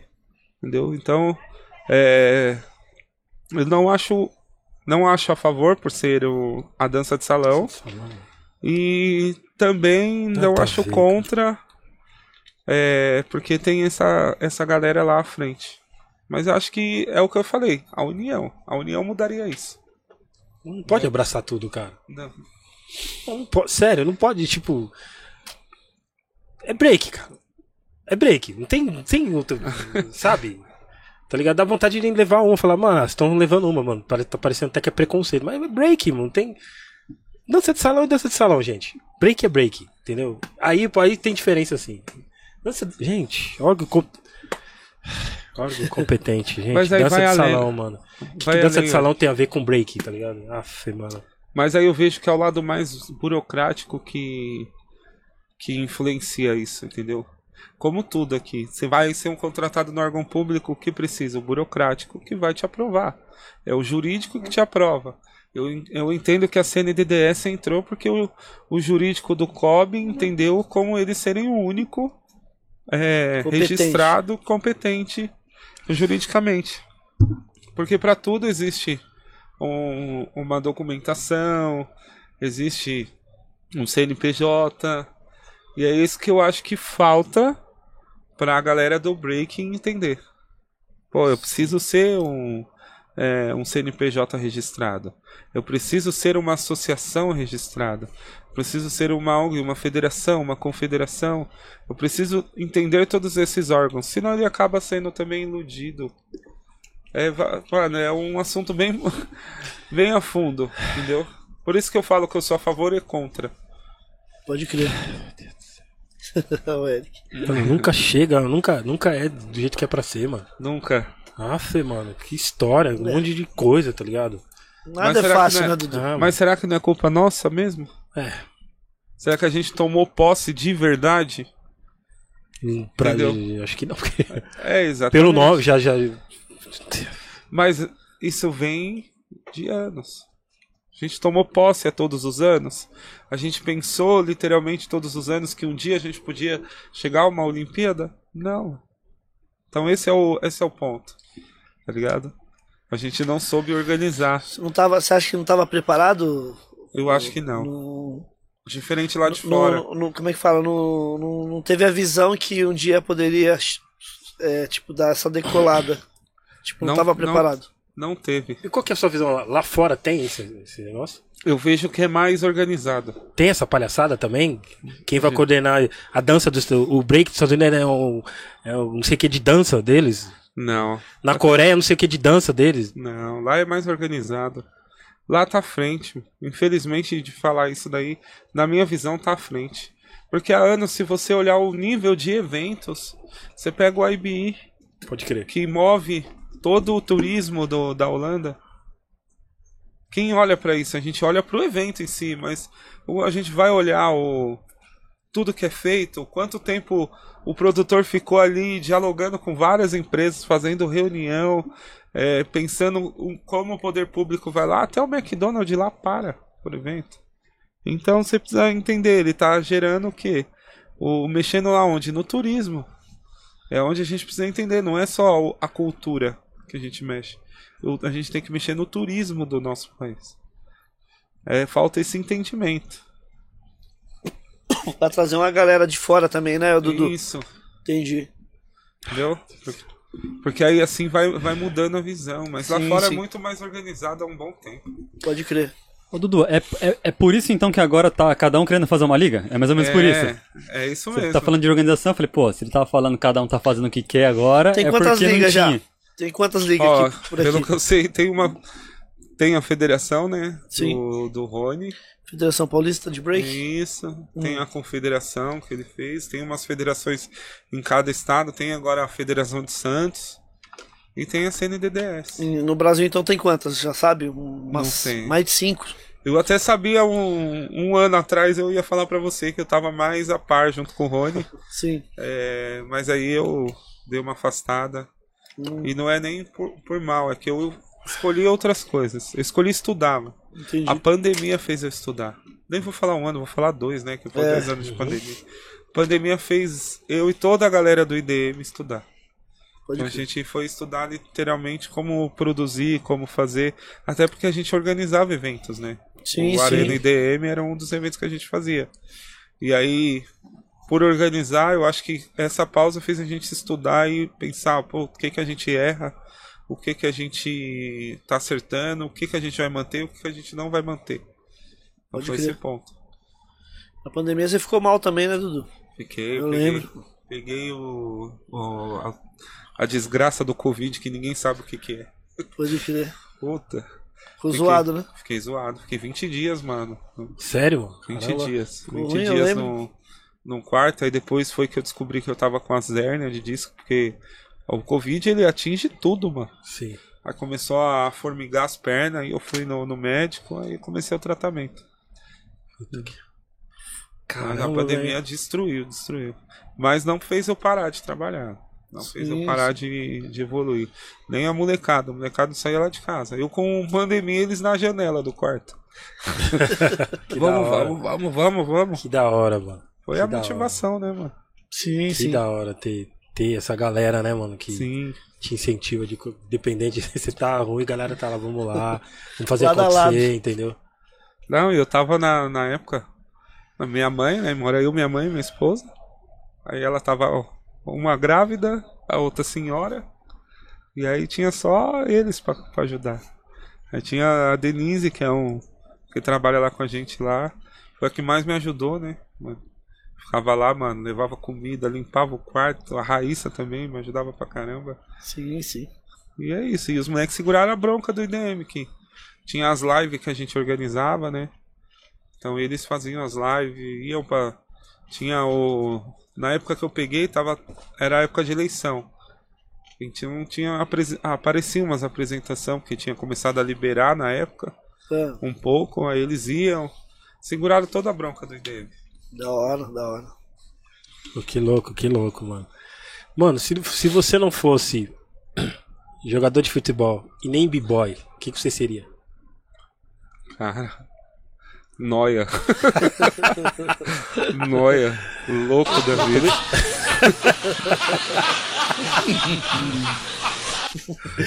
Eu, eu também, eu, puta, eu não sei que eu, se fazer essa pergunta eu também não falo, puta, mano. Antes, quando eu, eu, eu, gostava de várias paradas, mas hoje em dia eu falava, puta, eu não sei, cara. Tá Eu, ser- eu também não sei não, mano. Acho que ia ser louco das ideias aí. Que- Ou ia andar de skate. Que era o que eu Sim. fazia antes de dançar. Entendeu? Mas acho que o mais provável é que eu ia virar um nóia aí.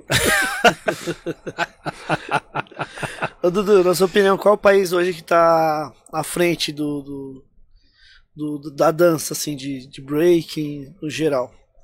Que se você Cara. que acompanha. A molecada da Rússia tá embaçado. Os caras tá em alto nível. Principalmente no Power Move. Mas eu ainda vejo mais completo os asiáticos. Entendeu? Os asiáticos tá mais. Minha visão. Apesar que ultimamente também, mano, os europeus tá vindo fritando. Mas eh, na minha concepção ainda o, os Coreia tá à frente. Os Coreia, os- o olho puxado é embaçado, mano. Ah, Os caras arrepiam, velho.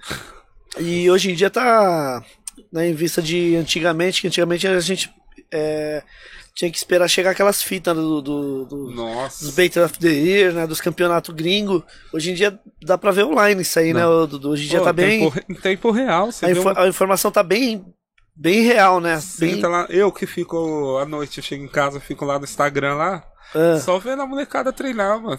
Tempo real, os vídeos Sim, saindo sim. e eu lá acompanhando.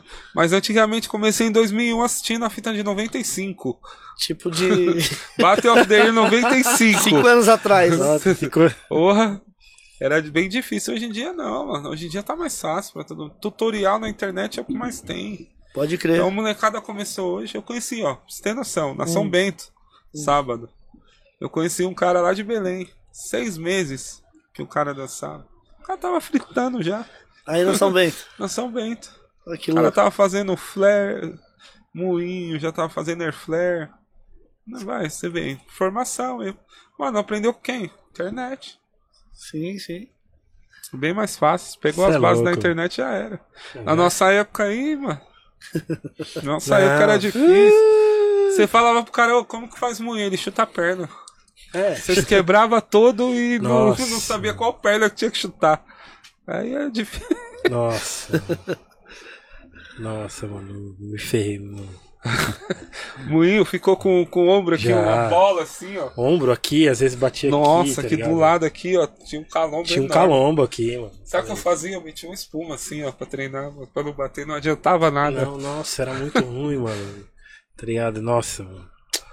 Que a gente não faz por esse bagulho, né, mano? Pois é. Essa parada que a gente nem sabe, às vezes, por que que a gente faz, né, mano? A gente gosta, mas a gente fala, putz, vários hematomas, mas tá fazendo, tipo. Não para, parece, para, que, parece tipo. que quanto mais você bate, você se machuca, mais você quer fazer aquilo ali, mano. É uma droga mesmo, né, mano? É. Se você parar pra pensar, é uma droga, porque te vicia, mano. Nossa, eu quando era novo, mano, treinava nem almoçava. Eu, saía, eu ia pra escola de manhã, Aí saía, treinava no intervalo, pulava o muro e ia embora pro, pro Cefó treinar. Chegava lá, ficava lá até 8 horas da noite. Chegava em casa ainda puxava uns pesos sem comer nada. Aí comia um pão e ia dormir.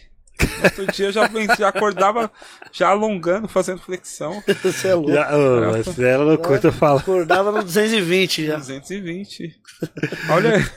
Nossa, mano, é treta, é treta. Só que, só que num ponto hoje em dia eu me arrependo. Sim, Entendeu?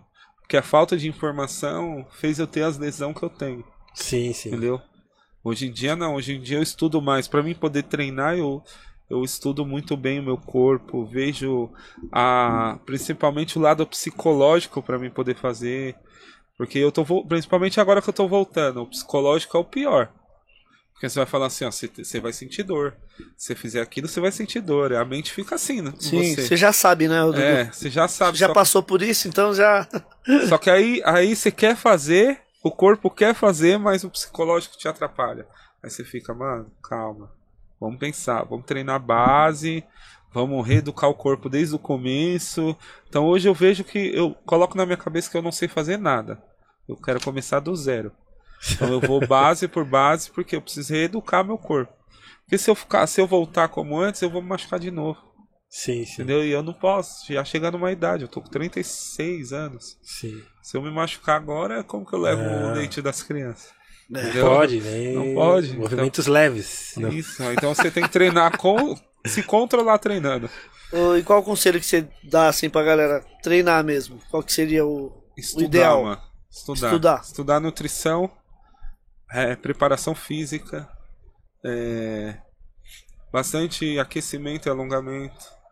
Saber o, o, o quanto psicologicamente isso, é, isso afeta o seu corpo. Porque acho que isso é essencial hoje em dia para você é, ficar bom. Porque o moleque que for treinar, que tiver com vários problemas na cabeça e tirar o foco daquilo dali, ele não vai conseguir treinar, ele vai executar. O que ele tá fazendo, ele vai executar. Mas treinar não, porque o treino ele começa do psicológico. Um jogador de futebol, ele vai passar num psicólogo para ele poder jogar. Sim, Será sim. que ele tá bem? A gente, ó, tem um caso lá do Ronaldo Fenômeno na Copa. Sim, que, eu lembro. Que teve até convulsão, né? Porque era psicológico, a pressão psicológica. Então acho que para quem tá começando, principalmente, para quem já tá, que tem alguns anos aí, que tem a experiência, começar a trabalhar mais o psicológico, ele evolui 10 vezes mais. Entendeu? Pode crer. E a alimentação, né? A alimentação é essencial. É, né? eu tô aqui louco pra comer os brigadeiros ali. Alimentação é essencial. Churrasco, hambúrguer, Churrasco, batata hambúrguer. frita pra caramba. Refrigerante toda hora. Tem que ser. Daqui a pouco, hein? É. ô, Dudu, me tira uma dúvida. É... Cara, bem de leigo mesmo a pergunta, tá? Tá. A questão da dança sempre teve também a questão da vestimenta ali, né? Sim. Adidas, Puma e tal. Puma esse dia fez até um documentário, né, ô Ney? Sim, fala aí, foi, você tava lá, foi. fala aí. A onda do break, né? Foi, Isso, né? Isso, né? Isso. Foi bem legal. Mas agora, né? Que Ó. tá fazendo, né? É uma pergunta. Então, então, é, tem a ver a ver com isso. É meio que. Não é, é polêmica e não é, depende do jeito que você vai, vai recebê-la. É, as marcas, elas realmente fortaleceram o break algum dia? Tô falando como leigo mesmo, tá? Eu acredito. Mano, eu acredito E que qual não. marca você acha que fortaleceu? Se fortaleceu? Eu acredito que não. Eu acredito que o break fortaleceu as marcas. Com certeza. boa. Porque a Puma, principalmente, Sim. que é o Puma Suede, é o maior exemplo. Mano, qual b-boy, mano, não sonha em dançar com Puma Suede? Você é louco. Principalmente pra caralho. velho. Então, mano, o break, o hip hop em si, não só o break, o hip hop em geral, foi o que fez. Mais ajudou as marcas, do que as marcas Isso. ajudou ele. Tanto a Entendi. Adidas como a Puma. Tira a Adidas? Nike.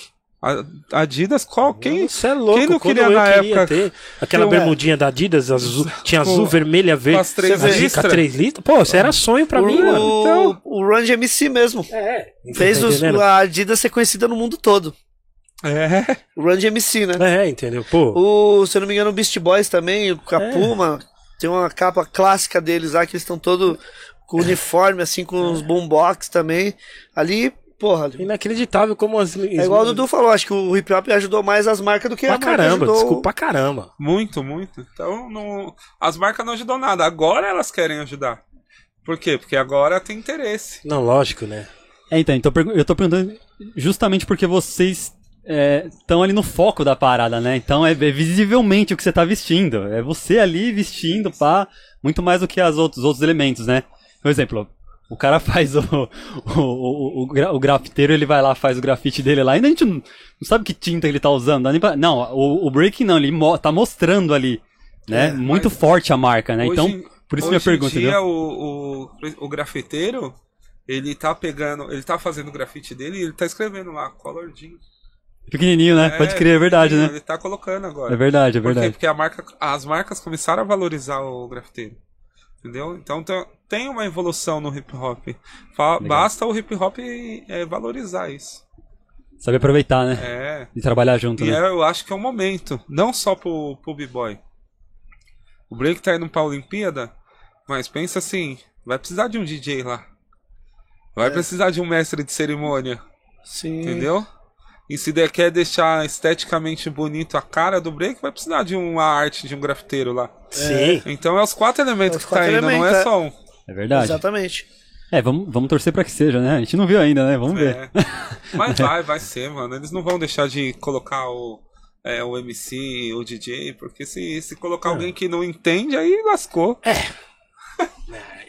Aí não é o. Aí não vai ter essência. Aí, Não, aí colocou, fudeu. colocar o Alok lá. É, Ah, o Eric, botar ele na. Gente. Botar ele na Expo Favela, eu falei, gente, anyway. É só fazer um feat, mano. Faz um Anyway, feat, entendeu? Faz um feat. Faz um feat com qualquer um do funk ou do trap aí, da molecada que vem da periferia, que você tem um passaporte pra é, ser um embaixador da parada. Quase, né? Quase isso, né? Anyway. É. Anyway. Mas ó, o funk tá dando, começando a dar espaço pro break também. É. Tá começando a dar espaço. A gente trabalhou um ano com, com a galera do funk. Ah, A gente aprendeu muito. Eu, eu era o que, mano, funk pra mim se lasque. sim. Hoje em dia não, mano. Pode Hoje eu vi, comecei a ver pelo lado assim de mercado de trabalho, eu vi que eles começaram a dar oportunidade, isso é bom. Entendeu? Isso é bom. Tem alguns, alguns que pegam alguns clipes aí pra fazer. Sim. Já chamaram vocês pra, pra participar? Pra dançar e tal? A gente fez Menor MR, que é um MC aí, tá estouradinho, a gente fez acho que uns cinco clipes dele. O IDM. DMC. Da hora. Legal. E todos lá pela Conde lá, na Condzilla. Foi assim que a gente conseguiu colocar as meninas pra cantar lá. É, tem um grupo também, o IDM. Fala um pouquinho também, o O IDM tem a, a dupla agora de Lua, Delua. isso, que é uma dupla de cantoras que começou pelo brega funk, já foi passou pelo funk e tá indo pro consciente. Que aí elas literalmente começaram a, a entender a fazer o que a essência do que elas aprenderam através do hip hop e começar a colocar nas letras delas com uma batida mais forte. Certo. E aí estão aí, estão caminhando. Já tem os videoclipes já no. Já, tá no canal do IDM? Tá no canal da Sway Music. Certo. E aí tem lá outros trabalhos, outros cantores dentro do IDM. E quem é a Delua lá? O, a De dupla? Lua é a Denise e a Luana. Sim. É, são duas é, meninas que dançam também. Dançam, Que ah, já é do IDM mesmo. já era do IDM, que encabeçaram um dos projetos, né? A Luana, que é minha esposa, e a Denise, que é a, a cabeça do IDM. Sim, sim. Pensa a pessoa que gerencia o IDM é a Denise. Então, é, querem saber aí quem faz os projetos, quem corre atrás, é a É Denise. a Denise. Denise. Da junto hora. comigo, né? a Sim, gente sim. vai, mas ela que toda a parte administrativa, documentação, burocracia, é ela. Entendi. E aí tem outros agora, o Taylor tá cantando, Que também é da. Que é do IDM, IDM. tá no IDM também há um bom tempo. Tem o Maicão, que estão todos com música no Spotify e tudo. Legal, legal. A Raíssa e Legal. o L King, que é o Lucas. Então, o IDM tá crescendo, Tá crescendo. a cada dia. Então, a pandemia, cara. Aí é um lado do. Mano, quando você para de olhar um pouco é, como só dança ou qualquer elemento e começa a olhar por, mano, vamos ver o talento. Vamos olhar pro talento. Aí você começa a olhar pro talento e você começa a descobrir, mano, que as pessoas têm outras coisas além da dança. Então eu fui descobrindo. O Taylor. Taylor tinha um, um talento pra editar vídeo monstruoso. Só que não tinha uma oportunidade. Quando a gente colocou ele para dentro da produtora que falou assim: "Você quer editar? Quero. Quer aprender? Quero." E aí a gente começou a ver, ele é a pessoa que edita os clipes, até o próprio clipe dele hoje em dia ele que está editando. Então ele aprendeu muito a, a edição na pandemia. É, a gente tem a Luana, que, é, que faz parte do Delua, que é ela que escreve o roteiro de todos os clipes, que tem, mano, talento para decoração e para escrita. Ela tá escrevendo até uma série falando do, do IDM da, da Brasilândia. Que da hora, hein? Então tá. Em breve, então, tem um Tem, documentário aí no, Com certeza. no, no Netflix aí, que sai. Yeah. Aí a gente tem o Maicão, que é muito bom em organização, que é aquele cara que gosta de pegar a câmera, então vamos filmar, vamos lá. É isso.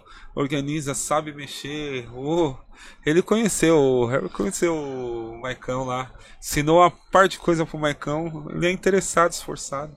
Pode crer. Então, assim, foi, você foi descobrindo cada coisa de cada um. Aí fui também é, ampliando as, as danças e fui vendo que eles tinham talentos para outras danças também. Então, aí hoje em dia a gente tem lá um professor, eu que dou aula de danças urbanas em geral, dança contemporânea, mas você tem a Luana que dá dança de salão, é, tem o Renan que hoje está dando aula de ritmos e zumba. Então eles conseguiram cada um ir para um canto. A Denise que trabalha o empoderamento feminino. E aí você vai. Legal. E a Delua tá com três videoclipes, é isso? Já no. no, no- Tá, tá com o Livre Louca, Ah, que é um ritmos mais latinos. Tá o que tá na Condzilla, que é o Bumbum do Poder. E tem o Tem Quem Queira, que é um, um pouco mais romântico. boa. E agora vai sair essa semana, que pra mim é o som, os sons mais pesados delas. Que é Eu Não Acredito no Não. Que elas fizeram por todos os empecilhos que elas tiveram. Porque elas duas foram desacreditadas por muita gente, mano. Elas Entendi, sofreram, chamaram ela. Chamaram elas de gorda, que elas não iam chegar a lugar nenhum. As pessoas que trabalham dentro da mano. Caramba, mano. E aí elas fizeram não, que não acredita no não. E é uma música muito pes- pesada que fala de amizade. E tem uma que, que vai sair dia 6. Essa sai dia 3. Que relata que é ela, o Taylor. é, são elas duas, o Taylor e o Maicão. Que eles relatam a música dele. Que inclusive tem uma. A parte que a Luana fala que é, minha mãe queria que eu fosse advogada, enfermeira mas eu resolvi cantar e a Denise que conta um relato de um preconceito, de um racismo que ela sofreu dentro da Secretaria de Cultura. Caramba, mano. Entendeu? Então é tudo fatos Fatos reais mesmo. é. Legal. E o, o canal no YouTube não tem ainda do Delua, né? Vocês estão. Estão fazendo. tá aí no tá tudo pela Suen. Suen é a produtora que tá. tão- é, Tá cuidando de, do, do- do- Isso. Que a gente tá parte trabalhando artística. lá, tá cuidando de toda a parte artística. Legal. Que aí é a Suen Music, que no YouTube e no Spotify você acha pelo nome do artista mesmo. Boa. E. É, meu mano, qual que é. Qual que é. Assim, eu vejo muitas pessoas com dificuldade para elaborar um projeto. Muitas. Muitas mesmo, assim, entendeu? Eu sou um que não desisto, eu não, eu não faço mais não, tipo. eu sei que a sua equipe, a IDM está treinadíssima para isso. Qual que é a dica que você dá para um projeto ser Ah, aprovado? Ou não. Você apro... Primeiro ponto, lê o edital. Eu acho que é o essencial. Porque o edital ele vai te dar os pontos específicos que eles precisam. Por exemplo, você pega um edital aí, um PROAC. O PROAC fala assim, ó, preciso de contrapartida. Aí a pessoa escreve o projeto e não coloca a con- a contrapartida. E aí eles cortam. O tem edital que ele vai especificar, ó. Você vai pegar o recurso, você vai colocar tantos por cento para recursos humanos, tantos por cento para alocação de equipamento, tantos por cento para material de escritório, tantos por cento para divulgação. E aí a pessoa não coloca a porcentagem correta. E aí são esses pequenos pontos que atrapalham. E, e o essencial, você ser direto ao ponto no seu projeto. Escreva especificamente o que você quer. baseado em alguma história e mostre que você já está executando e que se esse projeto está dando resultado e que precisa desse recurso. Então são esses pontos essenciais que faz ele se tornar atrativo. E aí tem aquela que é, mano, existe lá, vamos escrever um, um campeonato de break. Existe 10 mil campeonatos de break escritos. O que vai te diferenciar? O que você trazer de novo. Inove seu projeto. Pense em algo que é, a galera não, não consumiu ainda, não fez, não, não pensou. Às vezes é um pontinho assim, ó, pequeno. E nem os meninos aí do, do T-King, o Zé do T-King. O Zé, ele fez Conexão Break, que é um podcast. Sim. Escreveu no VAR e foi aprovado. Por quê? Porque ele pensou o break de outra forma. Então, esses pontos aí é o essencial para ajudar a passar no projeto. Sim, sim. Lê o edital. Se você não lê o edital, cara, você não consegue escrever. Você vai escrever da tua forma. Só que você, é um outro ponto. Um outro segredo. Você escrever o projeto da sua forma é a sua visão. Mas a sua visão está atingindo o seu próximo. Então você tem que pensar como que o seu próximo vai enxergar o seu projeto. Se, vo se você entender isso, como que o próximo enxerga o seu projeto, como que ele vai consumir o seu projeto, que nem aqui, vocês estão fazendo um podcast. Como que eu consumo o seu podcast? E aí você vai escrever como que você quer me atingir. Como Sim. você quer que eu veja o seu podcast. Entendeu? E aí esses são os pontos-chave. Mas. é, não, boa, ótima dica. Ótima. sim. Os, os juízes, juízes, ou quem tá selecionando ali os, o- os projetos, eles leem o projeto inteiro mesmo?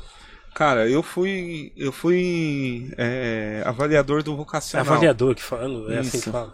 Eu fui avaliador quatro anos do vocacional. Eu lia toda a documentação do cara. Então eu não posso falar assim, tipo, falar todo mundo lê ou todo mundo não lê. Mas pelos que eu conheci que foram avaliador, comigo, eles liam. Literalmente, porque é um, mano, é um ponto buscar o diferencial pro mercado. Tá Ligado? Porque senão se for o mesmo do mesmo, o que que avalia o mesmo do mesmo? O que que avalia aquele boné daquele boné? Pode a cor. crer. Só a cor. Entendeu? É isso. Então eu acredito que eles leiam. Mas é lógico. Eu sei a que ponto que você quer chegar. Tem. Tem os rolês que. Ah, político que não deixa passar certos projetos. Sim, sim. Tem. Já vi já. Entendeu? Então. É. Vamos, entendimento de cada um. Agora eu como fui avaliador, eu lia os quatro projetos. É, os quatro anos eu lia, lia o currículo da pessoa, avaliava através da, do entendimento. Aí tinha as entrevistas. Porque o vocacional é diferente de um edital público, né? Sim. de um edital que você escreve, projeto, manda e espera. O, vocacional, a pessoa tinha que ir lá fazer sua entrevista. Então, pela entrevista, a gente avaliava se realmente estava o que estava escrito. Então a pessoa ia e fazer entrevista, é isso? Que eu acho que seria uma solução para alguns editais públicos. pra todos, Pra desculpa. É, todos. ser- seria legal se fosse assim, né? me convença, me convença que tá escrito aqui é, verdade. Isso. Porque tem muita gente também que enrola, mano. Não, Par de gente. Que é só Desculpa, carteirada, né? Vamos dar essa carteirada. Carteirada. desculpa, eu. eu... Tipo, tem até uma ideia legal, mas no, no- no- na execução não vai ser Ou nunca tudo isso. executou. Nunca executou, É só. uma dica aí pra você que quer escrever um projeto, mano. Executa ele antes. Tenha a comprovação que ele já acontece. Sim. Não vai pegar. Tem as cara- provas, né? Isso, não vai pegar aqui. Não dá pra chegar eu aqui, o Eric, o Ney e vamos fazer um projeto agora. Se, se a gente nunca fez um trabalho antes junto. Que Sim. comprovação que você vai ter? Então, esses são os pontos. Tá ligado? É, mesmo assim, ainda às vezes não é fácil de Não ser é contemplado. fácil, não é né? fácil. Diga-se de passagem, né? Não é. Não é É fácil. bem difícil. Você sabe, né, Ney? A Sim, gente já tentou aí alguns aí. Já tentamos já alguns e bateu na trave. O gangrena nunca aprovado, inacreditável. É. Quando Não, ia Um ser. campeonato quando diferente. ia- Quando, ia ser, Quando veio ia o Covid. ser, Veio, veio veio a pandemia. É. Veio Deixa com- É, parece uma coisa, né? Deixa quieto. Eu fui Já uma tava, vez. já tava tudo certo praticamente. Aí veio a Aí pandemia, veio a pandemia. aí caiu eu- tudo. Aí o povo brasileiro é o melhor povo que existe, que é aquele que é, acontece uma desgraça e gosta de boicotar os, os trabalhos. Aí começou a, a bater na cultura, porque não deveria acontecer cultura, porque aglomerava pessoas, e aí, infelizmente, o Incrível, Lei né? ficou na trave. Brasil, viu? Ia ser no ângulo do Lei, mas foi na trave. Sim, sim. Mas não, Vai, vai, uma hora vai. Uma hora vai, vai rolar. Pode pôr que vai dar certo. Ô, ô, Anyway. Dudu, fa- falando ainda sobre isso, a minha dúvida é o seguinte. É... A, a lei, ela, ela sobressai na parada do, do... Tá escrita? É, não, assim, ó. É, tudo, tudo, é, tudo é questão de lei, né? Os editais, enfim, as verbas que são liberadas. Isso acaba mudando alguma coisa de governo para governo ou não? A Muda. lei se sobressai. Muda. Mudou Mas o governo, a, a Zé da coisa ou fica melhor? É que é tudo interpretação. A gente tem um. é, pode citar tudo, né? Pode. Pode, mano, fica à A vontade. gente tem agora um. Um novo governo, Sim. certo? MDB. E aí eles têm uma interpretação na Secretaria de Cultura do, do artista. Vou dar um grande exemplo, agora falando como produtor, tá? A gente tem algumas contratações que a gente faz pela, de artistas para a Secretaria de Cultura. A gente representa os artistas. E hoje em dia o artista é obrigado a fazer um contrato de exclusividade com, com a minha empresa para poder fazer um evento. Antes ele tinha só uma declaração. A declaração dizia o quê? Que ele, naquele evento, ele autorizava a, a minha empresa a representá-lo.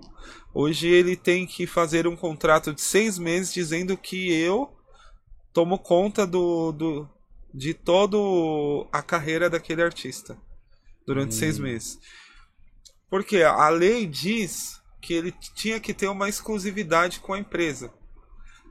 O, o, os secretários antes, a, o setor jurídico antes da Secretaria de Cultura interpretava que só uma declaração defendia isso. Essa gestão agora ela defende que um contrato de no mínimo seis meses defenda isso. Então isso acaba dificultando. Então a cada é, governo ele pode ter uma alteração na interpretação. Na lei ela não mudaria, a não ser Entendi. que é, os parlamentares começassem a mudar esse processo. Enquanto eles não mudarem, a lei continua. Mas aí vai pela forma de interpretar. Eu, particularmente, interpreto que um contrato de exclusividade não precisaria. A declaração justamente já defendia o artista disso. Entendeu? Aí eu vou dar um, um outro exemplo. Hoje, como que o artista pode burlar isso daí? Ele faz o contrato comigo, apresentou, não gostou, distrato. Aí ele chega no diálogo e faz o distrato. Só que aí tem um porém, se eu não quiser fazer o distrato. Isso é o lado ruim. Então a secretaria meio que está monopolizando você ser de alguém. Porque ela quer controlar de alguma forma a sua cultura. Entendi. Entendeu? E aí temos o, o outro sistema que é a lei do artista, ela diz que a gente precisa de três comprovações, que é artista mesmo, certo? Aí três comprovação, o Eric vai lá e, e dá o Ô, currículo dele. Esse- essas comprovações é o que? Nota fiscal que eles pedem? Ou, É, Dudu? Então, eu vou chegar nesse ponto. Ou- Ah, Você vai ter o seu seu portfólio. Mano, flyer, foto, certo? Mostraria o mundo inteiro. Currículo, material de imprensa, tudo isso é uma comprovação. Só que eles exigem hoje três notas. De 2019 pra Então. cá. Aí é um grande problema. De 2020 e 2021, quem trabalhou? Aí outro problema. Numa balada, pra um, MC, que é MC de vai na balada fazer sua festa lá. Que balada da nota fiscal? Não Quantos, quantos do hip hop consegue entrar num Sesc? É verdade. Então, aonde que, que se consegue essa nota? Só na cultura. E aí é o grande problema. A cultura fala assim: eu só aceito duas notas nossa que nós emitimos e uma tem que ser de fora de outro lugar. Não, aí. Qual, Qual outro lugar que, que o cara se apresentou que emitiu nota? O cara foi no bar, cantar no bar, foi tocar no bar. tipo, que- Quantas notas você emite por mês, Mano, Eric? é, é inacreditável isso aí. Isso foi, desculpa, isso aí foi uma das coisas que eu achava mais. Tipo, principalmente na época da pandemia. Como, como que eu vou arrumar, por exemplo, três, três notas? Três notas. Não, e teve uma época, isso, isso tá assim porque brigou, porque teve uma época que não aceitavam nenhuma nota da Secretaria de Cultura. Aí, era, aí foi um argumento. Mano, eu arrumei mó guerra. Porque falavam assim pra mim: ah, só pode três notas de fora, não nenhuma da secretaria. Eu falei: então tá bom, o cara vai fazer o evento eu não vou pagar imposto. Aí, ah, por que, que você não vai pagar imposto? Porque se eu tô emitindo uma nota pra você e você não reconhece que essa nota comprova o meu valor de mercado, por que, que eu tenho que pagar imposto? Se você não reconhece a própria nota. É, é. Entendeu? Aí Não faz sentido nenhum. isso, aí outras produtoras também começaram a brigar por isso. Aí liberaram duas em uma. Mas, mano, é ridículo isso. Fim da pica pra mim, mano. Não, eu tenho um caso aí, ó, pior do que isso. Mas essa- cúmulo. é- isso dificulta pra todo mundo mesmo, né? Não é a Isso. questão do hip hop, Não, aquela coisa. hip hop é mais ainda. Eu Mais vou, ainda. vou, vou contar uma história aqui agora. Hum. A gente se inscreveu no Circuito Municipal Cultural. Agora. A gente foi aprovado. Antes, da, antes de sair a, a lista da virada cultural, a gente foi aprovado. Mandamos a documentação. Na nossa documentação, tá dizendo que a gente é uma intervenção artística de dança. Barraram. Cara. Aí olha o argumento. Falaram que a gente não era intervenção artística. Só porque tinha a palavra dança. Vocês são dança. Só vai passar se tirar DRT. Ah, mano, mano. Aí eu falei assim. Ah, Aí a gente foi lá debater isso lá na secretaria. Bateram o pé que não, que não estava errado. Eu falei assim, ó. Que eu saiba, eu faço intervenção urbana. Porque o hip hop é uma intervenção Claro. urbana. Certeza. exatamente. É uma intervenção que a gente faz na rua, é um- algo urbano, não tem Lógico, como. mano, lógico. Aí tá lá, intervenção artística de dança. Eu abro um e-mail pra vocês verem que ridículo a Secretaria de Cultura falar intervenção Isso artística. porque é uma porra de uma secretaria de cultura, mas disse. Desculpa, Então, é, não, Desculpa. você tá, certo. É interpretação da pessoa. Interpretação. Aí o mais louco que saiu o flyer que a gente apresentar. Saiu? Saiu o flyer. E Só aí? que não chegou o contrato. Então, tipo, pra você ver o- a bagunça que é. Nossa. A gente não consegue entender nada. Eles fizeram flare, só que barraram. Tá barrado. Por enquanto, até o momento, tá barrado. Porque a Mano gente não do sabe. céu. A interpretação, mano, no e-mail é claro. É, intervenção artística não é intervenção artística de dança. Só que intervenção artística, ela abrange tudo. Isso daqui é uma intervenção artística. Então, Entendeu? Se eu dançar ali na rua, é uma intervenção então, artística. tá falando, senta aí, deixa eu explicar essa porra pra você. É isso, caralho. Não, É isso. a gente explica. Deixa eu falar com alguém competente dessa porra dessa cultura aí, mano. Como é que pode, mano? Mano, o jeito que você tá explicando é tão fácil, qualquer leigo entende, mano. E os caras da cultura, Secretaria da Cultura não entende. Desculpa, eu- Dudu, tesourar, que é muito... Sabe o que é pior? Mano, Os caras olha- falaram assim pra mim assim. Eu sou advogado. Eu entendo. Eu não, você não é. Você não é... Você pode ser advogado, mas, mano, da minha cultura entendo eu. Com certeza. Me mostra sua AB aí. Agora, preciso... Não é possível, cara. Não, aí cê- tem, tem coisa pior. A interpretação das três notas Ah, é. Você é. Eles pedem as três notas porque você tem que comprovar que você é um artista consagrado. Vixe. Então, assim, o Ney Ó, tá fazendo lá a. esquece o, soco- projeto do soco, Não, esquece. esquece. Soco na esquece. gangrena. Já tava ruim pra gente conseguir alguma coisa. Agora então, gente. É Se verdade, ele hein? tiver as três notas, ele vai comprovar que ele é um artista consagrado. A outra forma de comprovar um art- de ser um artista consagrado é você chegar num boteco e o cara falar: Você conhece Soco na Gangrena? Conheço. Você conhece Soco na? Deram essa referência pra mim, tá? Falaram. Tá de Se falarem de você aqui nessa mesa que Ah, conhecem, não acredito. Aí eu falei cara. assim, me conhecem como produtor. Mas se falar daqui da Ivete Sangalo, vocês conhecem? Lógico que conhece. Se Meu falar do Deus. Roberto Carlos, todo mundo conhece. O cara quer Não acredito. Não, Então mas- eu não. interpreto que essas pessoas não precisam. Os artistas grandes aí, Sim. me fala quais deles tinha nota da virada Não, cultural. não, não. Nenhum, eu duvido. Até eu vendo na vida, falando, mano, eu duvido que esse cara mandou. Eu duvido que esse cara teve que comprovar alguma coisa. Duvido. Todos que eu olhava falavam, duvido, mano. Tá ligado? Duvido. A carreira comprova. Mano, e, e- e sabe o que é foda, cara? Essa- mano, é de. É inacreditável. É. E até pra. Se eu não me engano, eles pediram isso até pro Semana do Hip Hop, acho que eles pediram pro. Essas Não. três notas aí, eu, eu, eu achei Eles- um absurdo. Porque eu Eles falei estavam assim. querendo pedir. Mas não e não pedindo um pedindo. monte de coisa lá, um tipo bagulho de jornal, É. comprovação. Eu falei assim, mano, e os grupos que não tem, tá começando agora? Como é que, como é que, tipo, os grupos precisam disso aqui para pro mercado? Co- Os caras vão provar como? Então, agora, a partir de abril, de abril pra cá, saiu um decreto. Então, ó, pra você que é artista, que nunca, não tem nota, não tem documentação, então, ó, vou dar a dica. Arruma sua documentação, portfólio, release, currículo, material de imprensa, coloca lá uma matéria assim, ó, trabalha o seu Instagram, o seu Facebook, o seu YouTube. Você tem três, é, três sites. É o que precisa. E aí você faz o quê? Vai lá na Casa de Cultura ou no Centro Cultural, fala assim, ó, eu quero ser contratado, sou artista local, você tem que me contratar por direito, por lei, e eu sei que tem um decreto que me contrata sem as notas.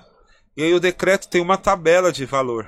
Sim. Por essa tabela o cara consegue ser contratado. Olha que da hora, tá vendo? Entendeu? Já saiu esse decreto? Já Muito saiu bom. desde abril. Olha aí, tá muito vendo? bom, muito Olha bom. a novidade aqui, Cê- fresquinha. Você passar isso pra gente, Dudu. Então, o cara que, quando você chegar na Casa de Cultura e o, gestor falar assim, ô, mas não tenho como contratar, que você não tem comprovação, fala, procura o decreto do artista aí, que saiu pela Aline Torres, Sim. entendeu? Procura esse decreto no Diário Oficial, fala pro, pro gestor da Casa de Cultura que aí ele não vai ter como meter o louco pra você, Entendi. entendeu? E. Você foi quer Não, pode, pode, pode. Dudu, e aquela parada assim de tipo assim, às vezes o. o, pra- mim, essa cultura, essas paradas, perde, pede uma nota, a gente cai nas questões das três notas e pede nota a- acima de tal valor. Entendeu? Então, esse acima do tal valor é para poder comprovar que você é que o seu teto tá passando daquilo que você está sendo contratado. Por exemplo, você vai ser contratado por 10 mil, mas se você tiver uma nota de 15, comprova melhor que você Sim. vale 10 mil. E, e- e- então eles não podem pagar menos que isso? Ou não tem nada a ver? Não, eles podem, não tem nada a ver. Eles podem pagar menos. Vai da sua negociação. Sim. Eu, particularmente, sim. É, o, o IDM. O IDM tem notas altas hoje em dia. Sim. A gente fez muita coisa, tem um valor de nota grande. Só que a gente consegue negociar um valor menor. Sim. Porque a gente pensa mais na execução e como a gente vai chegar ao local do que no valor. Entendi. Entendeu? Porque a gente também aprendeu a fazer capital de giro com o próprio recurso. Sim, sim. É um legal, uma coisa que os artistas deveriam começar a pensar, como gerar capital de giro com o seu próprio recurso que você recebe ali, independente de ser pequeno ou grande. Entendeu? Ô, ô, Dudu, você ficou. Você pro- pro- provavelmente deva. Com certeza alguém deve ter entrado em contato com você de artistas grande que não conseguiu, justamente devido a esse lance das notas, que Puta, não. tem um que ficou, uma Te- que ficou bravo, hein? Porque A eu, eu mesmo conheço alguns que não, consegui, que não conseguiu justamente por, por essa exigência do, do- dessas notas aí que, o, que os caras não tinham e ficou de fora do, do, do- tipo do mês do, do hip hop, né? E que teve. Semana do e hip hop. a semana tudo. do hip hop e do, da virada cultural também. Ficou fora dos dois. Você também teve algum Teve, conhecido? teve. Flora. É, Flora Matos?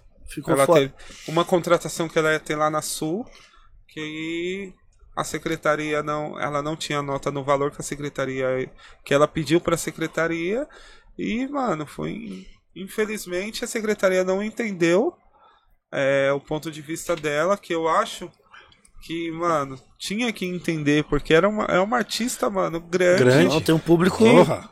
público gigante. enorme É. que ia somar muito, mas, mano, eu concordo com a visão que ela me passou, que era um, um que não queria mais, que ia, não queria saber mais de Secretaria de Cultura, que achava o, o fora do normal e só a produtora dela, né? Sim. E eu concordei com ela, falei, mano, isso é um absurdo, do jeito que tá, não vai pra frente. Infelizmente a gente vai ver e a gente viu, né, esse fim de semana. É. A Pode gente crer. viu aí o cúmulo do cúmulo, né? Sim. Você não acha que, um exemplo, deveria cair menos essa. Porque eu acredito que, logicamente, os artistas que têm nome, às vezes não precisa de tanta tanta burocracia, né? Lógico, não tem nem que ter muita. Mas eu acho que deveria de- diminuir um pouco, me- um pouco a, a burocracia para os grupos que querem se inscrever, que não tem, um exemplo, tanto nome no mercado. Assim, você acha que a burocracia devia cair um pouco, tipo, menos, gente? Tipo, para ajudar pelo menos a, a oportunidade dos grupos estarem se apresentando na virada cultural, mês do hip hop, a semana do hip que, que- enfim, que seja. O, concordo, tem que diminuir, como já diminuiu com o decreto. O Sim, decreto já está ajudando.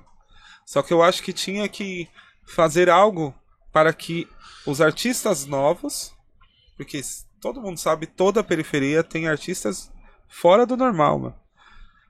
Conseguisse estar dentro do, do sistema e estar de uma qualidade extrema, porque infelizmente o gestor cultural, e aí é um lado que a gente tem que começar a olhar, o gestor ele tem que cumprir meta. Esse é um grande problema.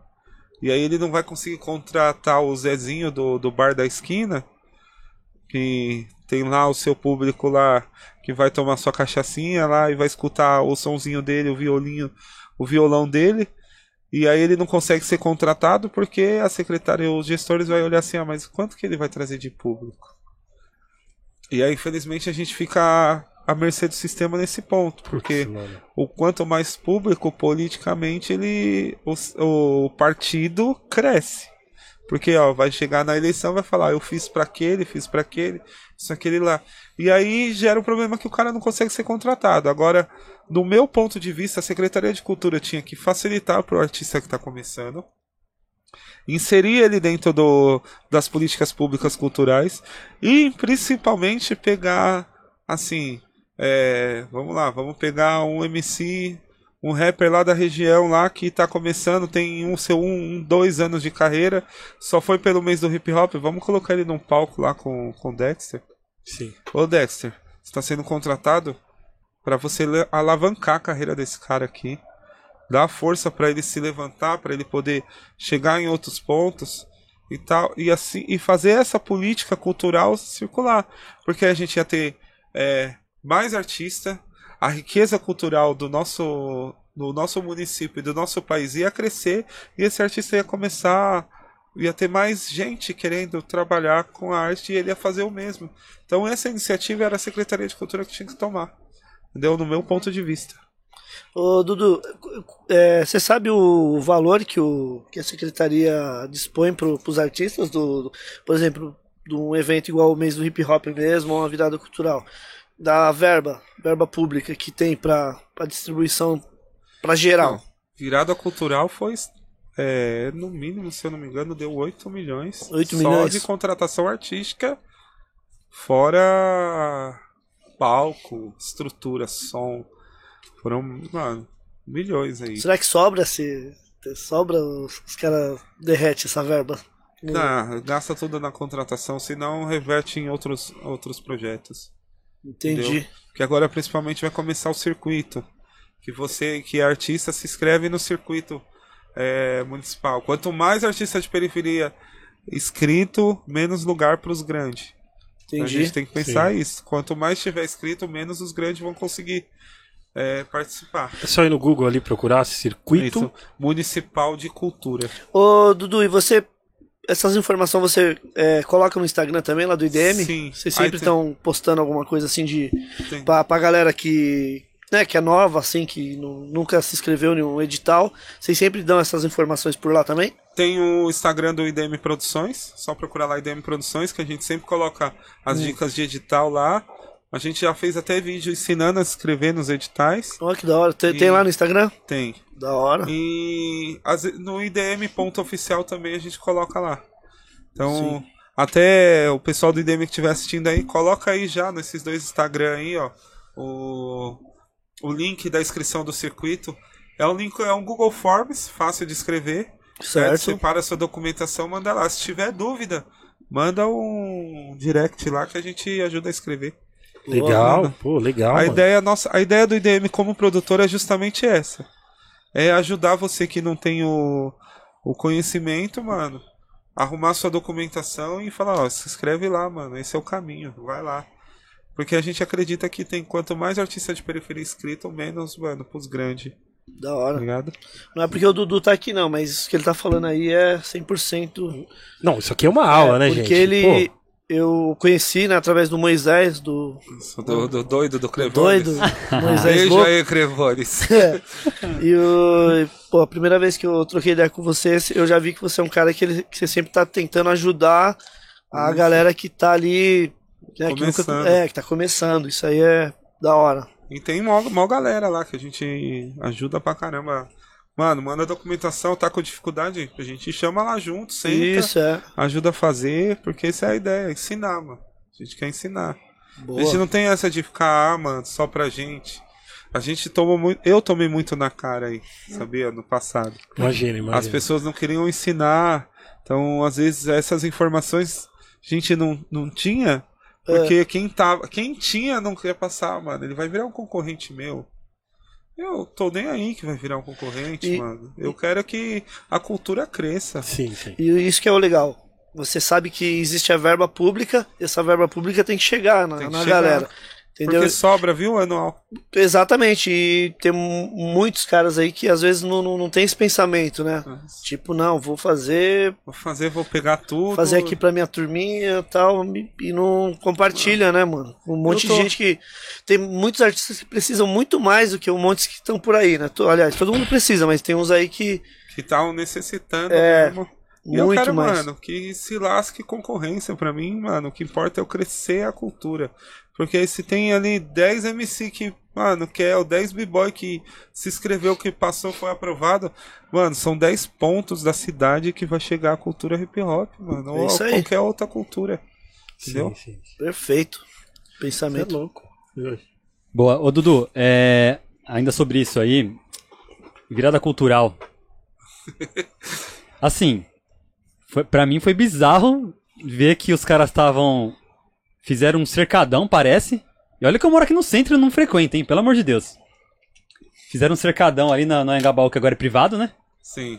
Parece que estavam entrando.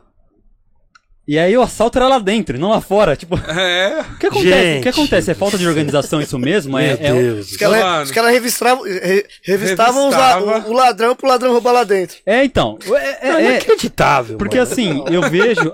Eu vejo. Inacreditável, mano. Eu entendo que. Desculpa, Harry, mas. é inacreditável esse bagulho, mano. Mano, Não dá risada, né? Porque. Bizarro, né? O cara entra e Céu. rouba lá dentro. Tipo assim. E assim, é, qual que é a minha dúvida, mano? Toda vez que tem um evento da prefeitura, tem rixa com o governo? Ou, algo- ou algo do tipo? Porque o governo, que eu saiba, até então se conversa agora, né? E, o- e a prefeitura estão alinhados até então, né? Estão alinhados, mas estão comprometidos. É o grande problema. Não, ah, eu vejo nesse ponto que houve falta de diálogo entre a Secretaria de Cultura e a Secretaria de Segurança Pública. Que aí você vai olhar, você vai pegar os vídeos e as matérias da Globo. Mano, não tem é, policiamento na virada. Não tinha, tinha guarda civil metropolitana. O que, que esses Ah, caras vai mano. fazer? desculpa, cara. Você peida esses caras correm. É. Não dá, os caras vão comer o lanchinho. Sai fora. Vai comer o lanchinho. Come seu lancinho e sai fora. Sai fora. Comer Mas é falta o diálogo. Falta o comprometimento. Faltou o. Assim, o que eu falo, eu citei ontem com o pessoal que tava comigo. Faltou adi- adiar. Acho que foi muito é, em cima da hora fazer a virada. Eu acho que tinha que fazer lá pra agosto ou setembro. Que aí dava tempo de divulgar melhor. De preparar, de pensar em todos esses erros que acontecem há anos certo? Só que esse ano foi pior porque é o que você falou. Revistavam na porta, mas lá dentro, mano, o pau tava comendo. É inacreditável, cara. E aí, cadê me o... revista aí. Toma, lá dentro eu vou roubar. Tipo. Não, Dane-se sua revista, né? queria parabenizar quem teve essa ideia magnífica. Muito zoado, cara. E aí, eu acho que faltou justamente esse, esse diálogo entre as secretarias para que lá dentro houvesse essa segurança. Mano, isso não é de agora, isso é de anos. De anos. É, é que a gente tem um grande problema no, no governo estadual, mano. O governo estadual o, não dialoga com o municipal. E esse ano era pra. E essa gestão Era era pra pra ser- dialogar, é, mano. E aí não exatamente. dialoga. E aí fica ess- essas paradas aí, mano. Aí fica difícil. Pois é. Dorinha. Dorinha, Incredible. Calça apertada lá. Incredible. Calça apertada que correu agora da presidência, né? É, Não, eu não entendi nada. O que aconteceu? Ele, tipo, ele, ele foi se candidatar à presidência, ele teve que largar. Agora não pode voltar, né? É isso? É isso mesmo. Porque começou a passar uns comerciais na TV, mano. Não sei se vocês viram. Gente. Do governador novo. É sério? Deus do céu. Tá passando. Não sei se parou, Hum. mas tá passando comercial do governador novo. Meu Deus. Ele, tipo, se autopromovendo, tá ligado? Sim. Não, sou governador, não sei o quê. Deve estar lá no YouTube do, do governo do estado também. lá. Deve, essa briga desses caras aí vai. Mas não é o mesmo governo? É, O prefeito com o governador? É o mesmo Mano, governo, mesmo esse- governador. É, Mesmo, é, é o mesmo partido, mesmo né? partido. Esse partido que tá no estado é o partido mais rachado que tem. Agora mudou, né? Ou é o mesmo ainda? Ainda é P- PSDB ainda? PSDB? Antes era o PSDB, É. agora eu acho que é PSB, né? Alguma coisa Ah, assim. é? PSD. Porque Ah, quem é foi o verdade. vice do, do mano que faleceu foi o. É, que partido é? PS... Ah, esse daí aí é. manteve, eu aí acho. é, é. Aí manteve. Não? É que é, é, eu ver aqui. vice, Aí né? é o município. O município É. tá o MDB. Antes era PSDB, aí ficou o MDB. MDB, isso. Ô, Dudu, você pretende se candidatar a algum cargo público aí no futuro? Não, mano. Nós precisamos de você lá. Nós precisamos do Dudu lá. Não, já fala, todo mundo fala isso pra mim. Vai, mano, se candidata. Não, mano. Sabe quem me ofereceu pra O ajudar? Ah, Vou te ajudar na eleição. Conte Lopes. Conte Eu Lopes. mandei se ferrar, mano. O Conte Lopes? Não. Essa vai ter que começar do zero. Essa pode terminar isso. Tô- Pode subir as letras, gente. Muito obrigado, Dudu, pela sua presença. Ô, você Gente, acredita? vamos A, toda, toda a assessoria dele lá, mano. Eu tava numa reunião lá da empresa que eu trabalho. E os caras estavam lá. Mas como surgiu isso, man? Então, Como- lá, como? Na, lá na empresa que eu trabalho, os caras têm um, uns amigos que trabalham com o Conte Lopes. Aí os caras começaram a influenciar, ah, mano, vamos, mano, você é lá da galera do hip hop. Eu falei assim, irmão, Conte Lopes, mano, quase destruiu o hip hop, manda ele se lascar, mano, manda ele se ferrar. Inimigo, vou mor nada. não, inimigo, Inimigo mortal. um, mano. inimigo mortal do. do, do, do. Ele tá em defesa do cidadão de bem, né? O famoso. Mano. Eu tô procurando até hoje quem que é o cidadão de bem. Até hoje eu não acho, mano. Não tem. Eu não acho até. Caterva, caterva toda. Esse Não, eu tô tentando achar um cidadão de bem aí, velho. Todo dia eu saio na rua, eu juro que eu não tô em casa. Nas redes sociais também, não acho cidadão, cidadão de bem, mano. Mano, é sério essa daí do continente. É. Caramba, hein? Você Puta, pode perguntar pro. Parece até uma piada, Se velho. os moleques do, do IDM estiverem assistindo, fala aí, confirma aí Não, pra tem ele. uma ver. galera do IDM assistindo ali. Tem uma galera. Fala pra ele, confirma aí. Eles estavam junto comigo. Mano. Você deve ter ficado assim, falar, mano, Não, não dá, não é, dá, vocês mano. estão de brincadeira, qual que é Não fita? Não- não- mano, esse cara não engole. É que nem. Mano, você é louco. Tem uns familiares aí que é amigo do, do telhado. A gente não precisa fazer mais nada. Chama o Dudu que ele já vai mexer. Só que, tipo. Mas se você parar pra pensar, mano, tá todo, todos os partidos estão tentando se aproximar do hip hop. Todos. Caraca, Você vai ver aí, ó. velho. Uns caras aí que prega o, o hip hop manifestação fazendo vídeo com o governador. Não, já vi. É, já É, vi alguns entendeu? puxando o saco já. Então, é, esse é o grande problema. A gente tem aí, tem galera do hip hop na bancada, no, numas bancadas aí. Puta que pa... Não, Embaçado. desde quando. Nunca concordei com isso. Desde quando. Ah, Tem vários ali, né? Ah, aquele... O mamador de teta na Mas teta será ali. que é por o- causa da verba que os caras ficam nessa aí? Ou... Porque Não é, sabe que mano. tem uma verba alta? Tem, tem uma verba, mano. É. Mas não é só pela verba, não. É que os partidos mesmo estão necessitando do hip hop. É que o hip hop não entende que tem uma força política enorme dentro da periferia. E aí os vereadores eles precisam disso. Eu falo, eu trabalho com emenda parlamentar. Certo. faço eventos por emenda parlamentar, não se associo, Sim. porque, mano, eu tenho a ideologia e mantenho. Certo. Só acho que todo mundo do hip hop pensasse dessa forma, manter a ideologia e pensasse no, no dinheiro público, porque ficar parado e sobra pra esses caras aí, sobra pra Como, como que eu vou falar assim? É os, os, os, os artistas que viram cofre público, porque temos ou artistas que fazem negociações é, com vereadores para ajudar na campanha dos vereadores. E tem os artistas que deveriam pegar essa verba para trabalhar a arte deles social dentro da quebrada. Que é o, o meu intuito. Que todo mundo aprenda sobre emenda parlamentar para que ele vá lá captar emenda parlamentar sem pensar na, em política. Sim, sim. Porque a verba é obrigatória para a gente executar ação. É lei, né? Ação é lei. Então por que que tá lá parada? Ou por que que sobra só para aquele mesmo artista? Entendi. Entendeu? Você acha que. Desculpa, é, você acha que.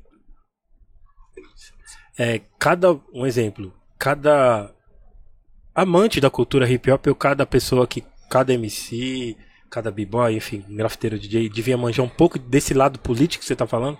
Deveria entender um pouco sobre a Porque lei. eles não iam falar. Também eles, eles não iam falar tanta bosta, né? Também. Que, ele, que às vezes os caras falam sem, totalmente sem saber, né? Você explicando aqui. Eu acho que os caras teriam. Todo mundo tinha que entender como captar esse recurso, como brigar por ele da forma correta para acontecer as ações. Porque senão vira palanque. Esse é o grande problema, palanque. Sim, sim. O que, que seria o palanque? Seria aquele que vai, aquele artista que tá pegando a verba, montando o palquinho, e aí o vereador só vai lá na época, no ano de eleição. Mas e o projeto de emenda de continuidade? Aquele projeto que você vai pegar lá, vai trabalhar na, na, na sua quebrada o ano todo. Isso daí é o projeto social que, que os vereadores têm que investir. A gente não pode ser artista de palanque. Porque aí fica sendo um artista que pega lá uma verba uma vez a cada quatro anos na eleição, sim. coloca o cara no palco, o cara tem multidões lá, que é o que acontece com quem? Quem faz bastante isso? Turma do pagode, mano. Faz muito isso. Por que não morre? Dos, não morre a, essa, a cultura do pagode? Porque acontece isso daí. Infelizmente os caras viram. é, muitos artistas antigos do pagode eles viraram um palanque de vereador. E o vereador vai aproveitar isso daí. E a gente não, a gente tem que brigar para que as políticas públicas reais da cultura aconteça com dinheiro de emenda parlamentar. Que ela chegar até a cultura, executar as ações na periferia, fazer com que aquelas ações aconteçam de verdade. Entendeu? Ó- ó lá pegar, mano, brigar para que o seu bairro tenha uma rua asfaltada lisinha. Entendeu? Então a gente precisa entender isso daí, essas políticas aí, para que o dinheiro não fique, mano, indo Sim. pro, pra cueca de vereador, de Sim. Mochila, Mochila. bolsa, tudo. Ô, Dudu, e, por exemplo, dentro da Secretaria da, da, da Cultura, eh, você acha que deveria ter mais eh, pessoas envolvidas de verdade do- no hip hop? Porque lá tem, né? Tem, mas não é todos. E eu vejo que, por exemplo, esse ano teve o, teve o mês do hip hop e contrataram artistas praticamente do Brasil, né? Fazer eventos aqui. Teve alguns artistas até grandes, assim, né? Vieram pra cá e mandaram, tipo, pro. é, como fizeram agora na virada cultural, mandaram, tipo, grandes é, artistas grandão, assim, mandaram pro, pro um monte de, de regiões, tipo, Sim. Zona Leste e tal. E teve alguns artistas que eu vi que veio de outros estados, mandaram por uma região, assim, né, bem, bem distante aqui da, da região No central. E, mano, e tinha, tipo, gato pingado, tipo, tipo um artista que, se, por exemplo, se fosse aqui no, no, no- numa localização mais fácil da galera chegar, com certeza ia encher de ia Ia muita gente. Bastante. E, meu, e ah, assim, eu acho assim que é até frustrante pro artista, né? De repente o cara vem de outro estado, de avião, hotel, chega lá não tem um público. Que- Mas não deveria vir. Entendi. Porque a- o, o mês do hip hop é para os artistas municipais Sim. São Paulo, não Mas- de fora. Ah, Então, mas, mas mesmo assim, mas mesmo assim, Não. mas você acha que essa galera que, que toma conta disso, de, de, de mandar um artista né, de nome pra, um- pra uma região assim que talvez não vá ninguém e realmente não foi. Você acha que o- não tinha que ter um, uma- um- alguém ali pensante ali falar, não, meu, vamos levar esse cara aqui pra Praça das Artes, por exemplo, aqui. Então, Poderia ser. Vocês fizeram show lá, né, Eric? Na Praça das Artes aqui, né? Uhum. Tava lotado? Lotado. Entendeu? É uma região que a galera consegue chegar rápido. Assim, tem. Condução é fácil, né, Eric? Sim, sim. Mas levar no, pra, pra periferia, tinha que colocar os artistas locais junto. Sim. Não Sim. colocaram. Porque é o artista local que vai trazer o E público. traz a galera. É vai- isso que a secretaria não entende. É só que aí eles querem fazer o quê? Dá um- alguns exemplos. Sim. Manda um cara da Zona Sul, artista local da Zona Sul, pra Zona Norte. Mano, o público desse cara numa sexta-feira à tarde não vai vir. Sim. Má gestão, de má, um cronograma muito ruim, uma forma de executar o mês do hip hop horrível. Certo? A única coisa que eu apoio é a forma de inscrição. É a única forma. Que aí você não. É, é mais coerente, no meu ponto de vista. É muito mais coerente escrever lá pela internet, o cara mandar sua própria documentação, saber ele escolher se quer para uma empresa ou não quer. É, para mim é coerente. O que não é coerente é o cronograma do mês do hip hop. Entendi. Entendeu? Eu consegui, eu me inscrevi, eu fui aprovado para dar uma oficina, Certo. uma vivência. Me colocaram na Casa de Cultura da Brasilândia. Que é Que lá é a na sua minha região. Sim. Só que pra mim tava errado. Tinha que mandar eu pro céu, porque quem tem que pegar? A molecada que tem que ter a vivência. Porque o mês do hip hop era pra isso, era pra pegar os workshops, colocar dentro dos céus pela Secretaria de Educação e aí levar pra molecada do céu que tá lá estudando, tirar eles da aula e eles fazerem a atividade, conhecer a história, conhecer um pouco do do da prática de cada atividade do hip hop, certo? E nos fins de semana di- isso divulgar para essa molecada, para essa molecada ir nos shows. E os shows serem para os artistas locais. Lá na Brasilândia tinha que tocar os artistas da Brasilândia, porque eles iam trazer os amigos, Isso. os conhecidos. Isso, mas Isso não. que eu sempre falei. E aí isso não, não tá acontecendo. E aí, mano, tem um absurdo. O, o Taylor também, que faz parte do grupo que foi aprovado. Os caras queriam colocar ele lá pro fim do mundo. Lá pro lado do Grajaú, parece. Sim. Pra dar uma vivência na semana, não ia ter público. Não vai ter público. Não vai ter. Porque ninguém na região conhece ele. Então ele tem que trabalhar o quê? Ele na sua região. E aí depois jogar. Entendi. É, que nem a.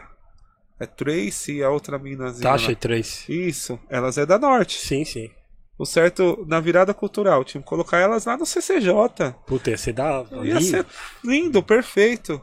Colocaram elas na leste, É, lá onde a gente tocou lá. é? Que ia ser no outro dia, né? Ser no domingo, acho.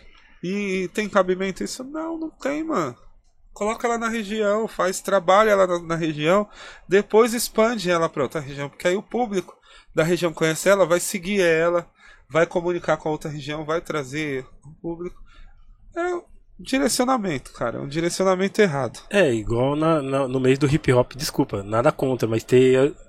Pô, igual você falou, se é pra rapaziada daqui, trouxeram vários caras de fora. Falo, Nada contra. Legal, tem que trazer. Mas poderia ser em outra parada, tipo assim. Entendeu? Sim. E eu aí- também sou a favor de trazer. Entendeu? Eu sou- também sou a que favor. colocar, colocassem num no, no local que, que o Que- público dele, Exatamente. que o cara, o, o artista tem público. Sim, sim. Aí leva o cara pra, um- pra uma região que às vezes, pô, o cara que mora lá na leste, pô, não vou conseguir. E eu tô doido pra ver o cara lá cantar ao vivo e não vou conseguir. É, entendeu? É que hoje em dia, né, a gente infelizmente tem uma secretaria que tá olhando muito pro Instagram, né? Não, tá demais. Ah, é?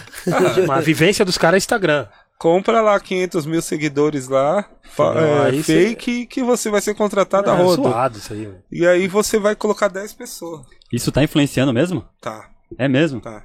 De uns tempos pra cá ou. Sei lá, quanto Mano. tempo pra cá você acha, mais ou menos? Desde a pandemia pra cá. Putz, sério? Muito. Muito.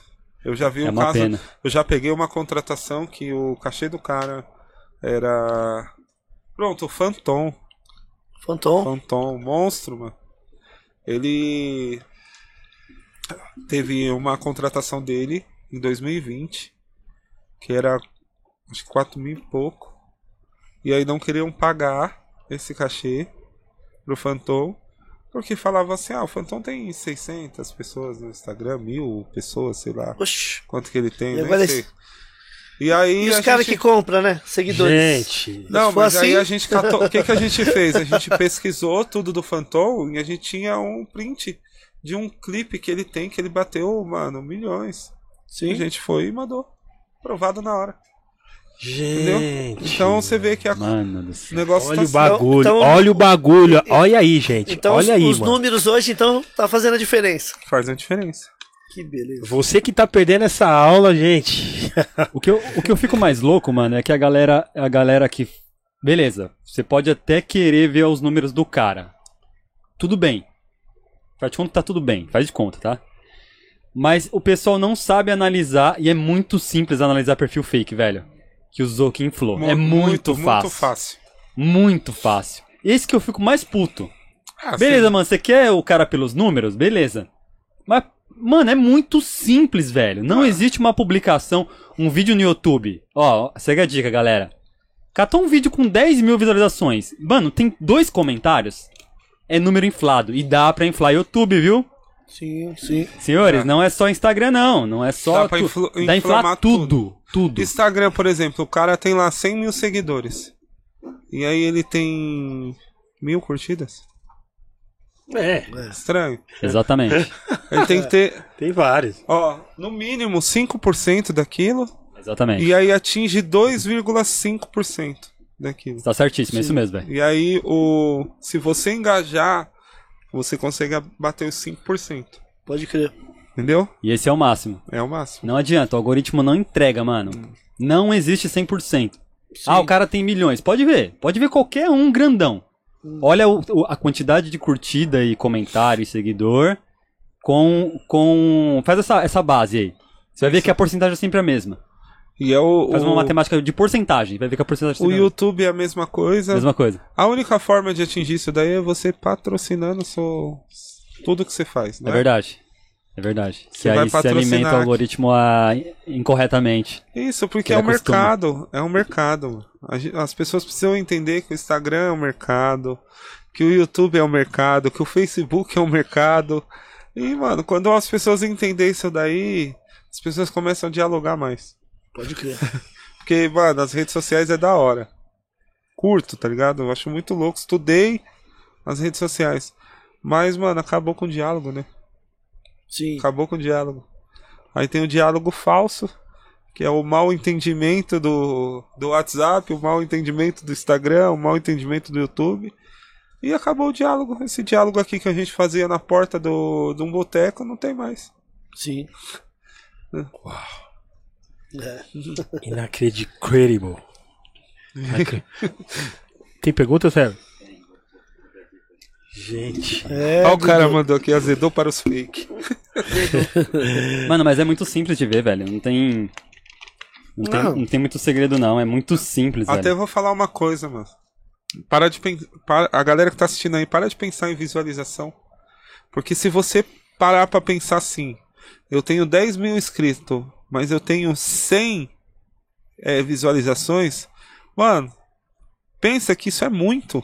bastante. Porque, mano, se você fizer um show aí e colocar 100 pessoas, é gente pra caramba, mano. Né? É, a galera. É, exatamente, velho. Ó, ah, cara, é uma, é uma pergunta que faz parte do que a gente conversou muito aqui. O Renan Underline Bolognese, Aham. ele perguntou Amigão. como que você, de onde ele tira forças e motivação pra ajudar todos em sua volta, Você, né? Sua ideia, é, suas ideias ajudam muita gente. Você É, tira inspiração de alguma coisa, eu Tiro, até complemento. É, segue alguém, enfim, acompanha alguma coisa. Cara, Até dá dica pro Primeira- pessoal acompanhar também aí. a que- primeira coisa que eu tiro chama Deus, né? Boa. sem olhar pra religião, tá ligado? Eu olho o. Eu leio muito a Bíblia, mano. Sim. Porque pra mim a Bíblia é um manual. Ó, você vai viver dessa forma ali, sem se escandalizar, porque aí a gente entra num lado na religião e a religião escandaliza tudo. Não sou religioso. Mano, não acredito na religião. Acredito somente em Deus. E admiro muito, mano, Jesus Cristo. Tá ligado? Jesus Cristo pra mim, mano, foi o revolucionário. Eu acho que se esse cara, mano, fosse um hip hop, mano, o cara ia colocar o hip hop lá no alto, velho. Se ele já não era, mano. Porque A, a atitude dele era, mano, muito zica, muito foda. Então ele. E hoje, mano. É. Eu leio bastante, tá ligado? Muitos livros, mano, de. Principalmente livro de empreendedorismo. Porque abre muito sua mente para você pensar em ajudar seu próximo. Então acho que essas são a dica. Você acreditar em algo que não seja religião, que seja um, um Deus mesmo, só Deus, único. Acreditar em si, que você tem potencial para crescer e que você é, pode ensinar quem está ao seu redor e não ser nenhum momento egoísta. Que aí é onde os livros de empreendedorismo ensinam, mano. Você não ser egoísta e saber fazer, mano, aquilo voltar para si. Então, é, ensina muita resiliência, né? Muito, mas muito. Isso é verdade. É, você passou um exemplo, você, você sempre teve esse pensamento de fazer um, um, um coletivo, de ter um coletivo assim? Ou, ou, ou, ou, ou você tipo passou por uma situação que falou, não, eu não posso passar aí por isso e, tem, e as pessoas não podem passar por isso. Então eu vou criar o um meu coletivo para as pessoas pensarem desse jeito. Então, passei. Passei no outro coletivo que eu fazia parte. Sim. De excluir as pessoas. Porque eu mesmo tive um momento de exclusão. Foi um momento quando eu passei por uma operação na garganta. E aí a, as pessoas me deixavam um pouco de lado porque eu parei de treinar. Então eu comecei a pensar, não, mano, eu não posso ser igual. E até hoje eu penso, eu não posso ser igual. A cada dia eu tenho que ser diferente. Sim. Independente do que fizerem, mano, das decepções, que é o que a gente mais passa e é um dos maiores problemas hoje em dia é a gente se decepcionar. Então quando a gente parar de se decepcionar, a gente para de, mano, entrar em depressão, em tristeza. Quando a gente não ligar para isso e ligar para o que você realmente está fazendo, que é ajudar o próximo, pensar que aquela pessoa ali, ó, que tá do teu lado correndo com você naqui, na todo momento, mano, ela tem que viver igual a você, no, no mesmo patamar, você começa, mano, a não olhar mais para nada de ruim. E esse é o pensamento que eu tenho, mano. Não Legal. olho para nada ruim. Eu quero que todo mundo que esteja ao meu redor cresça junto comigo. Eu não quero ser é, rico sozinho ou bem sucedido sozinho, eu quero que todos estejam junto. Legal. Se eu, eu, se eu comer um prato de, de arroz e feijão ou for comer só um pão, eu puder dividir com todos, eu vou dividir. Legal. Boa. Eu acho que é o que falta para a sociedade. Sim. sim. sim. Ó, o Zé, falando no Zé, ele mandou uma boa aqui. Salve Zé. Zé. É, conexão break aí, né? Amanhã eu tô lá, hein? Amanhã eu tô no Conexão Break. É mesmo? É. Na, como host? Isso. É? Não. Amanhã é um podcast com eles. Ah, é verdade, é verdade. É, é lá, né? Lá. É lá no pico. É, cara, voltando pro assunto breaking, né? Qual o maior desafio? Assim, você respondeu mais ou menos, eu entendi a pergunta dele aqui, eu vou até complementar. Porque é, o Ney perguntou dicas para quem tá começando, né? Sim. É, ele perguntou qual o maior desafio que uma pessoa tem que passar para se inserir no breaking. É um pouco diferente. Desafio, ah. você acha? Assim, hoje em dia tá um pouco mais fácil. Porém, tudo tem, querendo ou não, tem um desafio, né? O que, que você acha então, que, que é mais desafiador hoje em dia, assim? Nossa, hoje em dia, eu acho que hoje não tem tanto desafio. Porque hoje em dia você tem lugar para treinar. O Eric lembra, não, tem, não tinha, tinha lugar para treinar. Tinha, não. É, hoje a, a galera tem lugar para treinar tem informação, a gente não tinha informação. Hoje em dia você entrou no YouTube e lá você aprendeu a fazer moinho. Sim. Então, mano, não tem grande desafio. Eu acho que só o psicológico. O psicológico. Porque o psicológico ele vai ser afetado pela sua família. Aí, você não vai fazer esses bagulho de girar, não, mano. Você é vagabundo, mano. Isso é coisa de vagabundo, de bandido. Mano, não é. Ô tia, o negócio de bandido aí tá levando nas Olimpíadas. É, agora, agora mudou o assunto. Agora pode mudar é, o assunto, né? Agora mudou o assunto. Ah, tá... Não, não, não. Isso aqui é um esporte olímpico. Então. Calma antes aí. era vagabundo. Antes... Calma aí que eu vou ser um atleta agora. Até né? antes de sair, né? A parada nós era vagabundo. É, agora... agora não é. Mas mesmo assim, esse é o maior desafio. Pode crer. É, o desafio, o desafio é as pessoas que acreditam e não acreditam, né?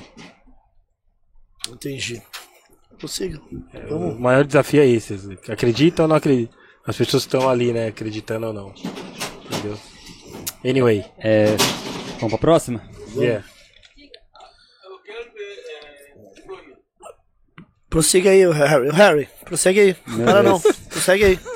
É os Não era clientes nem pra abrir. Os clientes do Ney chegando nessas horas. Não era nem 20 pra horas depois do expediente. Ai, caramba, cadê a pergunta que eu até perdi? Cara, a pergunta boa aqui do Marcão, ó. É...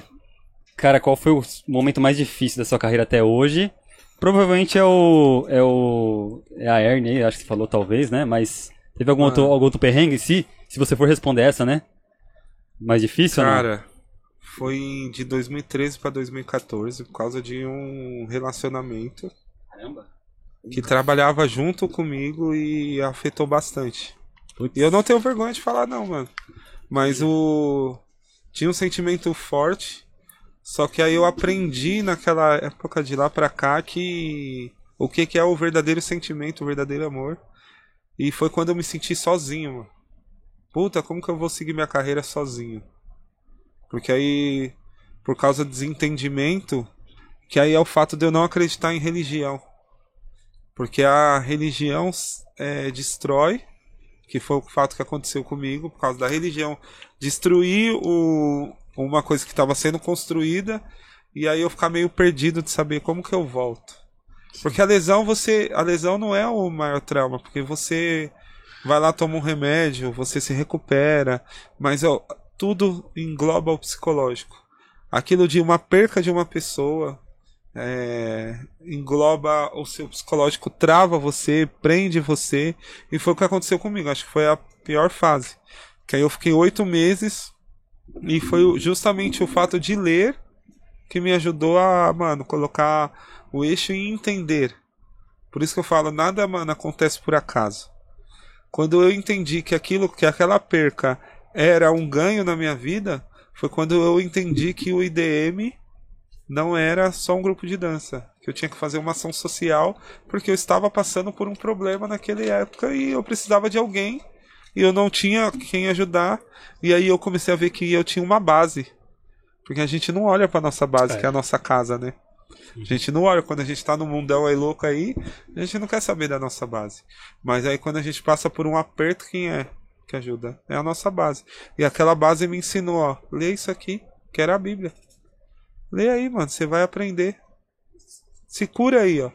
E aí eu comecei a entender que, pô, mano, eu preciso pegar os moleques. Os moleques tá passando. Várias, mole... várias molecadas aí tá passando por um problema. Igual o meu, ou diferente do meu, ou até mesmo um, um preconceito.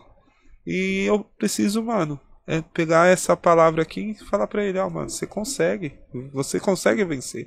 Você consegue sair disso daí. Olha pro seu irmão do seu lado que ele tem o mesmo problema que você. E eu comecei a ver que as pessoas do que passavam do meu lado, elas tinham problema também. Aí eu olhava pra mim e falava assim, mano, ela não é diferente de mim, mas ela tá conseguindo, por que que eu não posso? E aí eu fui me levantando assim, acho que foi a pior fase. Entendeu? De me recuperar, de me entender, de fazer o que que eu ia fazer na vida, e aí que eu fui reestruturando tudo. Então essa daí, a lesão pra mim foi, foi suave, que a lesão eu só fui no médico lá, tomei as injeções no meio da coluna, doeu pra caramba, mas me manteve em pé, entendeu? Agora quando você trava o seu psicológico, você não quer saber de nada, mano. Que aí é o fato da depressão, né? Sim, sim, verdade. É, é- esse é o perigo. É o grande perigo. É o perigo. Que tem muito hoje em dia na molecada, hein? Demais. Demais. E aí o trabalho do hip hop é, mano, é tirar essa molecada da depressão, mano. E eu acho que pouco se discute, né, velho? Mas. Pouco, muito pouco eu vejo se falar sobre isso. Mas a ansiedade é uma porta fodida da depressão e pouco se fala sobre ansiedade. Pouco. Não E é? o que traz ansiedade hoje em dia na molecada? Vocês já pararam pra Fome pensar? e dinheiro, né? Principalmente, eu acho. É, então, a fome e dinheiro, aparecer ali. É, eu preciso aparecer e ganhar é, um milhão de visualização. Aí você não ganha, você se decepciona. Eu tenho, mano, alguns alunos do Tremembé que eu tenho um menino, não vou citar o nome dele, mas ele sofre desse mesmo problema. Ah, ele não, não consegue atingir o que ele quer, aí é zoado na escola, e aí ele tem vários problemas de desmaiar, sentir ansioso, se cortar. E aí o que que ajuda ele? É quando ele vai pra aula. Do. Legal. Aula de dança. Olha só, velho. Entendeu? É, hoje em dia tá bizarro, meu. Tá bizarro. pessoal, o pessoal não entende, mas antigamente o bullying, ele morria na sala de aula. Hoje em dia não, o cara grava É. e do nada tá no TikTok com milhões com vendo a milhões. parada. Entendeu? Então, então eu sou da geração dos anos 90, eu nasci em 90. Eu a nasci em geração 90. que era zoeira atrás de zoeira. Que era zoeira atrás de zoeira. Eu era, e, eu- e eu era um desses caras, tá ligado? E quando eu vejo hoje em dia que a- os velhos, os mais velhos ainda que eu, falam que é a geração mimimi, eu falo, mano, vocês não estão entendendo a parada. Vocês não estão entendendo a parada. Que a gente zoava e ficava lá, mano. Hoje em dia o mundo inteiro vê, do nada alguém grava você abaixando suas calças lá. Que eu, eu fazia isso. Eu era um causador, mano. Não- É, Entendeu? eu também, mano. Entendeu? Não tem. É, mano. Eu era o cara da zoeira, do fundo fundão mesmo. Causava. Mano, e era causado também. eu tomei tinha uns 15 apelidos dias de escroto. suspensão porque eu colocava o bingolinho pra fora do, do corredor. O nível de RH, zoeira... hein? Hein, Nossa. RH, hein, Dudu? O nível de zoeira... Tenho dó da minha mãe, mano. Meu Deus. Mas entendeu? Essa galera não entende, mano. Não tem geração mimi, não, velho. Agora vai lá. Nós maior. era zoeiro pra caramba. E o que salvou? Hip O hip hop. É. hop. Hip O que mudou é o hip hop. hip hop. De pouquinho em pouquinho a gente vai aprender a ter postura, né, não, velho? Você é louco. Mais pergunta? Cara, É, acho que é. Tem. Eu, eu, eu não, não ia fazer, não, mas tem duas aqui que eu acho que é interessante ele falar aí. Com tantos planos, assim, o IDM é uma coisa que eu tô vendo que você tá expandindo muito. Sim. É, não ia fazer, não. Inclusive, um é o Renan IDM que fez. E o outro é Renan o. curioso. E o outro é o. I, acho que é Ikin, é isso? Elikin? o é L IDM King. também. É o Elikin. L King. É, É ah, o L. King, é verdade, tem, tem um G aqui. São dois curiosos, tá? Então, Eles quais. não têm a coragem de perguntar lá no treino, aí manda aí, ó. Aí, ó. Então, como, como o IDM eu vi que passou por uma transformação e tal, e né, você tem, um, tem, tem planos aí futuros, essa é a pergunta do, do L. King. Quais seus planos futuros aí, emendando do Renan aí, qual o seu sonho? Meu, meu sonho, mano, é que. O maior sonho. Meu maior sonho é que a população consuma o hip hop. Boa. Consuma a cultura. Porque a gente não tem um consumo de cultura. A gente tem um consumo de artista. Fato. Não de cultura. Porque o, cara vai consumir, a molecada vai consumir lá, mano, a Ludmilla, a Anitta, mas não vai consumir a cultura é, do funk. A cultura do pop. E que se, se vai a fundo, são às vezes revolucionários como o hip hop, mano. Tá ligado? Eles têm a ideologia deles, mas quem vai vive? Aí a gente acaba julgando aquilo dali. Esse, o meu maior sonho é esse. E além de ajudar as pessoas que estão ao meu redor, mano. Eu queria, de verdade, se eu fosse milionário, mano, eu fazia muita ação com quem necessita. Eu não ia gastar dinheiro comigo, eu ia gastar dinheiro com todo mundo, mano, com várias favelas, velho. Pode crer. Ia transformar, mano. De verdade. Era esse. Uma vez eu até citei isso pra uma pessoa, a pessoa falou assim: é, mas você primeiro tem que pensar em você. Eu falei assim, mano, se eu já vou estar com dinheiro, automaticamente eu já vou estar pensando, tem que pensar no meu bem-estar. Meu bem-estar é ajudar você que necessita. Tá ligado? Você que necessita, eu vou ajudar, eu vou me sentir bem. Dane-se o resto, mano. Tô nem aí. É uma das coisas que eu prego pros moleques, mano. A gente não vive a cultura por dinheiro. Porque o dinheiro a gente recebe e gasta. E aí? Acabou. Pagou sua conta, acabou. E aí? Qual é o maior momento? Eu até postei isso no Instagram um dia desse. Seu maior momento de alegria, porque o IDM fez recentemente 13 anos. Eu postei. Os maiores momentos do IDM foi todas as vezes que a gente não tinha um real no bolso. Que foi as vezes que a gente sentou na garagem de casa, ou a gente sentou na frente do centro cultural e começou a, mano, a criar brincadeiras ali se divertir. Ou mesmo, mano, os momentos que a gente ficava no farol arrecadando é, 20, 30 conto pra poder comprar o, é, bolacha, pão de forma e mortandela pra gente comer no treino de sábado. Foi os maiores momentos, mano. Que a gente ia lá no farol, a gente trocava ideia, zoava, brincava, mano. Então não era o dinheiro, tá ligado? Então o meu maior sonho, mano, é ver a, a população consumir esse lado da cultura que não consome. E parar de, mano, ser ostentação. Tá ligado? Ostentação. Que aí é uma. Aquelas que não são a real cultura, tá ligado? quando eu falo da cultura, eu falo no geral, porque tem os que realmente vivem a cultura, que faz a cultura chegar nos pontos, e tem aqueles que não são a real cultura, que é aqueles que vai pensar só na ostentação e vai, mano, vender algo que é fora do comum, que, que acontece com muitos do funk. Vende uma Maioria. vida pra molecada que, mano, não existe. Que não é o que existe, ao, ao contrário. Tá só se afundando, tá ligado? E com o IDM que eu quero chegar, mano, é justamente esse ponto de bater em várias favelas e levar o, a nossa cultura, o que a gente aprendeu pra quem não tem informação. O nosso objetivo é esse, tá ligado? Que nem eu trabalho lá com, com os meninos de canto, não é pra, mano, ficarem milionários. É pra acabar com a necessidade daqueles que vivem de cultura. Porque tem muito artista lá. Se eu tiver um artista grande e eu souber trabalhar ele para que os pequenos cresçam junto com ele, mano, eu tô realizado. Porque eu tô fazendo os pequenos crescer utilizando a carreira do grande. E o grande entender isso daí para poder fazer os outros crescer junto com ele. Porque quanto mais a gente consumir cultura e mais a gente fazer artistas, mais a cultura vai crescer. Foda, visão foda. Parabéns, mano. Entendeu? Visão foda, porque era isso que eu fazia no Open Doors, o Eric. Sim, sim. Entendeu? A visão era essa. Trazer você grande e do nada trazer um cara que não tinha nada a ver. Sim, Que foi o que eu tentei fazer, mas enfim, né? sim, verdade. Fazer essa troca de energia, É. né? Eu acho muito legal. E até pra pra finalizar, quantas pessoas fazem parte do IDM? Hoje a gente tá em 15. 15 que corre literalmente atrás. Sim. Que trabalha, Veste a camisa mesmo. veste a camisa, tá dentro da produtora, tem lá a sua. Seu salário não é muito alto, mas a gente conseguiu, tipo, ter um- uma ajuda de custo mensal, tá ligado? E os moleques literalmente vestem a camiseta e vai atrás. A gente briga pra caramba, mas, mano, vai É caminhando. um time, né? É um time. Boa. Poderia fazer uns bonecos né? É, da IDM, né? é, é verdade. Com a. fazer, vamos Mano, os fazer. cap, né? Alô, Manusquete. Alô, mano, os cap. Chega, Chega junto. chega com esse junto. projeto maravilhoso aqui. Mano, é. Mano, suas redes sociais. É, vou falar do IDM. A minha lá é o do IDM, mas, mano, segue lá o IDM. Dudu, presidente IDM. do, é, IDM.oficial, tá? O IDM Produções.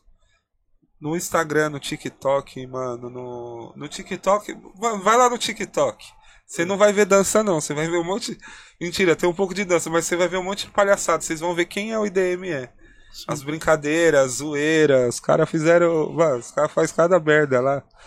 Mas não, não sai da essência deles. O importante é isso. Então, IDM.oficial no Instagram, no TikTok, no Kawaii e no YouTube também, IDM.oficial. Segue essas redes aí e segue o das meninas, Delua. ponto- Delua underline oficial. Certo? Que as meninas vão vir aí. Estavam fazendo umas músicas que não era a cara delas, agora elas vão começar a fazer uns conscientes. Legal. E vai, fez uma música aí em prol da mulher, mano. Gravaram essa semana. Muito zica, porque é um outro trabalho que tem dentro do IDM que chama BCA, tá? Que é o trabalho das meninas dentro do IDM. Porque, e aí é um ponto chave, não sei se tem tempo ainda de falar. Sim, Pode tem, falar. tem, tem sim. O, na, na trajetória do IDM, a gente descobriu que dentro do próprio grupo havia o machismo referente ao breaking. Uau! E aí as meninas começaram a identificar e fazer reclamações disso. Ah, que os moleques, mano, acham que são isso, que discrimina porque a gente é mulher, é frágil. Então elas criaram essa, esse projeto, que é o BCA, que debate todo, todas as questões de agressão à mulher, de violência doméstica, de violência verbal, violência moral. E aí elas vão fazendo esses debates e vão criando projetos que têm a ver com a mulher, como ganhar o Vai dois anos, faziam campeonatos de break voltado inteiramente à mulher e que os homens começaram a se sentir oprimidos e começaram a pedir para serem inclusos dentro do, do evento. Entendi. E aí elas começaram a abrir um espaço. E aí agora elas fizeram uma música que relata é, sobre a agressão à mulher, sobre a fantasia que a mulher vive no, nos camarotes é, dessa galera do funk. Então, porque elas vivenciaram isso daí, então Uhum. elas estão debatendo. É uma música muito pesada que deve sair aí para nas plataformas lá para setembro, outubro. Vai ter videoclipe? Vai, mano. Aí. Vai. E a ideia é pegar uma um monte de mulher relatando isso dentro do videoclipe. Boa. Pô, da hora mesmo. É, então, quem quiser encontrar você e seu projeto, vai no Instagram. Vai no Instagram, manda lá a mensagem no direct, a gente responde Você responde ou temos várias pessoas que respondem? Mano, todo mundo tem um acesso. todo mundo tem acesso, mas tem uma pessoa que fica específica no direct, que é a Thaisa. Então, manda mensagem lá que a Thaisa vai responder. Quando a- ela demora, alguém vê e já responde na hora e avisa pra ela. Entendeu? Boa. Pô, muito legal, mano. Tem Facebook, tem canal no YouTube, como é que tá esse Tem processo? um canal no YouTube, que é o idm.oficial também. Sim. que a gente vai começar a soltar algumas coreografias lá. A gente tá se associando ao RPM, né? Pra poder não bater direitos, ah, direitos autorais. E aí vamos fazer um Senão os caras derrubam o vídeo, né? derruba. E mesmo estando lá, corre o risco de derrubar. Mas a gente também vai fazer. Pretendo fazer alguns documentários com a galera mais antiga do hip hop, né? Legal. Então a gente tá montando um projeto aí, que quem tá cuidando é a Luana e o Feijão, de montar uns documentários e montar também uma, um diálogo com os artistas locais, né? A gente quer, mano, alavancar a carreira dos artistas locais. Legal. Tem uma galera aí monstra no, na periferia que precisa ser vista. Com certeza. Com certeza. É... Dudu, queremos agradecer a sua presença ilustre, Você é louco, eu que agradeço, mano. magnífica. Que aula, que aula, gente. Espalhem o programa de hoje, tá ligado? Que aula com o Dudu aqui. Da certo? Obrigado demais. mesmo pela sua presença aqui. É, aprendemos muito e as pessoas têm que aprender muito quando vê esse vídeo, tá? Entendeu? Realmente foi uma aula. Aula, tá? Eu já sabia, né? Lógico, com certeza. Ô, Ney. Eu já sabia. Eu já sabia aula. Ô, Ney, velho. Vamos falar dos nossos patrocinadores, Harry. É isso, né? Só dar um último salve aí a- aos nossos apoiadores e patrocinadores aí. A Edifier chegou aí desde o início aí com a gente, né? Sim. Pô, Ótimos fones, fones, Qualidade. Qualidade. É, e, não é, e assim, é qualidade mesmo, tá, É, pessoal? o bagulho dura, viu? Eu tô falando por experiência própria, porque assim, você desmontar e montar é, o podcast, é, ele bate, ele, né? A gente tira o cabo, põe o cabo É. de volta, enfim, porque tira, né? Mostra aí, Ney, que dá pra É. tirar esse cabo aí. Ó. Aí, ó, colocar até na tela cheia, ó lá, tá vendo? Então isso aí pra dar problema é Rapidão. dois palitos, e até hoje é os mesmos fones, Nunca trocamos. nunca. É. É. sério, bizarro, velho, eu não sabia, eu não conhecia até então o Edifier muito não, viu? Antes deles virem. Eu Aí, vendi, eu vendi um pro. Aproveitando, eu vendi um pra um cliente aqui. O cara cola aqui direto Legal. e é o mesmo fone. Eu- Olha, E eu falei, mano, nunca deu pau. Ele falou, não, É, mano, então. incrível. entendeu? Eu tô com o meu lá dura também, mesmo, lá. de verdade. Miliducas, enfim, né? Agradecer a Edifier, tem a Manuscaps também, né? Que Tem, tem a Manus vai Caps. fazer os bonés futuramente do IDM. Ó, E fez o do Top. Gringos Podcast, do Consciência Humana ali, do Dexter. É, Diversos. E se você também quiser fazer um boné personalizado, não precisa ser de grupo, né? time Sua- de futebol. sua empresa, enfim. Pode chegar, tem o QR Code aí, né? Manus Caps é o Gringo 5, se eu não me engano, o, o, o cupom. desconto, É, né? Desconto, 5%. Ou pode ir lá direto também no direct deles, lá no, no Instagram É, também. No, arroba Manus Caps. Que eles também vão dar uma atenção aí. Pode falar que viu aqui no Gringos Podcast que, que vai ter um preço especial aí. É isso aí. DJ Ban, DJ Ban, se você quiser fazer um curso de DJ, um curso de produção também, pode ir lá na DJ Ban, que é isso aí. nosso campeão Eric J também já até deu aula lá também, né? É. Já- Sim, já dei aula já. Já fiz parte do projeto Doidense também, Doidense. entendeu? Já, lembrando que a DJ Ban também é, se precisar de equipamento para DJ, corre lá. Tem tudo. Tanto comprar e alugar, né? Comprar, comprar, é compre e e venda de alu, venda, aluguel. É, alu, alu, alugar compre e equipamento. venda de alu, e aluguel. É, aluga, é aluga compra e aluguel, é compra e compra aluguel. e aluguel. É. É, precisar de equipamento para fazer. gravar um set, né? Também, pra colocar no, nas suas redes sociais também. Lá eles têm toda a estrutura. É isso. Só chegar lá e falar, Banes, vi lá no Gringos. Já é. Já Só é. chegar. É isso. E aí, e aí o, Assim, já faz. O, o último episódio eu não falei, mas. Que eu, eu tô aqui, normalmente o vídeo foi gravado pro Igor, né? Mas quem quiser Isso. uma consultoria de podcast também é só me procurar. Isso. Yeah. Arroba Hairgoys Oficial. Não vou passar o vídeo, vai ficar estranho.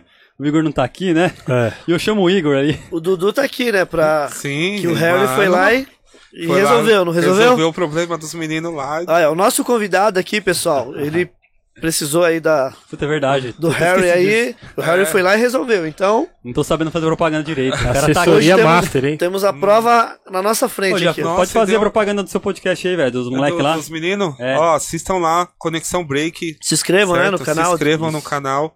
Amanhã eu tô lá, mano, entrevistado lá. Ó. Aí, ó.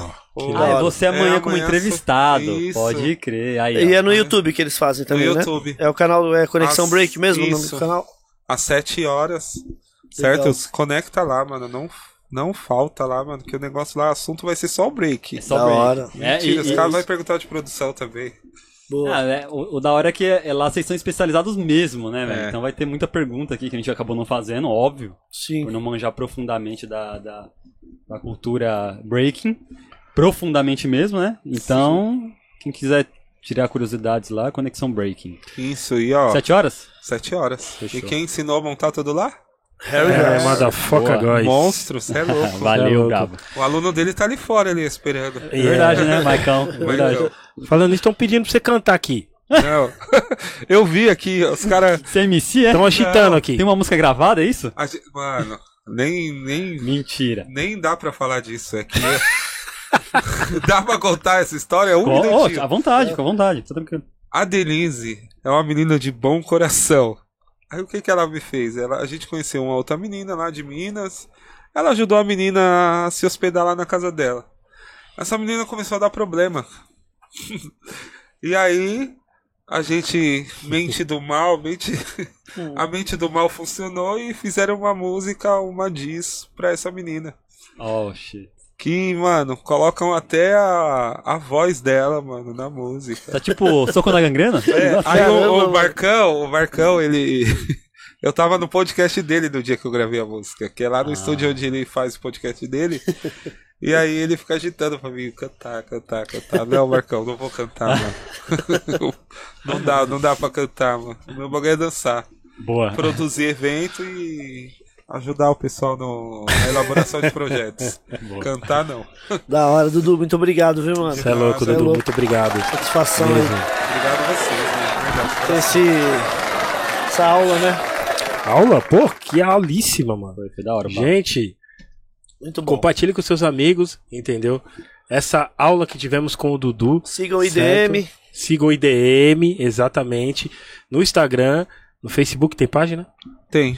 É IDM 2.0. IDM 2.0 e no YouTube também, no canal deles, entendeu? E lo- eu acho que logo mais você vai ter que arrumar uns produtores pra fazer as produções, mesmo de- de- um exemplo das músicas, porque o YouTube tá derrubando tudo, né? É. Não, mas Entendeu? a gente tem, a gente tem o. Não, legal, legal. A gente Já tem fazer as o- músicas próprias do IDM, tá ligado? Isso. A gente tá, não, tá pra nessa. não cair, né? Vamos pegar. Quando você tá pela URPM, no... eles ajudam a não derrubar. Ainda bem. Porque eles têm, eles têm acho que 30% de direito da música. É, Então eles 30%. dialogam, eles conseguem dialogar com o artista pra manter. sim, sim. Então por isso que a gente vai se associar a eles. Legal, legal, ainda bem. Bom. É, pessoal, muito obrigado. Somos 25 mil inscritos, somos 25, nosso time é 25 mil agora, Organicamente. certo? Organicamente, certo? Top. Muito obrigado a todos. Estamos 10.100 agora no, No Instagram. no Instagram por causa do, do- da repercussão. Então, obrigado, isso aí. Não, não é não, não é não.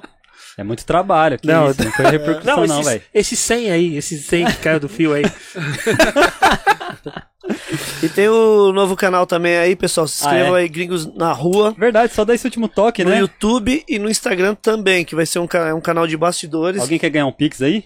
É, Opa! Pix de duzentão, né? Ó. Quem então? É duzentão? Duzentão, viu? Duzentão, é. Que fase. Concurso de sorte rolando lá, tem vários prêmios. O, tá a foto aí, ó. É. Eric J aí, o nosso garoto propaganda aí. Yeah! Boné do, da Manuscap ali, Boné do da Gringos, Manuscaps. Tem podcast, fone da Edifire também, que a gente falou aqui, viu? Tem caneca tem personalizada. fone, só o fone desse esse fone aqui que vai durar uns 10 anos. É. Já vale. É verdade, hein? E a caneca vai ser personalizada pelo Arbes pro ganhador, hein? É, o cara que ganhar vai vir com a foto ali. Vai ter o voucher de tatuagem do Bronx também, que o, que o, que o Dudu ganhou O aqui. voucher de quentão aqui, ó. Entendeu? Estourou, hein? cara? Tatuar Vai- IDM aqui. Vai ganhar. CD do Maurício DTS, Sim, entendeu? E o boné oficial do Gringos Podcast também. E legal. se bobear, leva o Eric J junto ainda. Não, É. não. Anyway. Pessoal. é, segunda-feira. Ou segunda-feira, caracas. Sexta. Sexta-feira estamos de volta aqui no nosso Gringo Podcast às 19 horas com o DJ. Pode falar? Já não vai ter um Silvio Santos?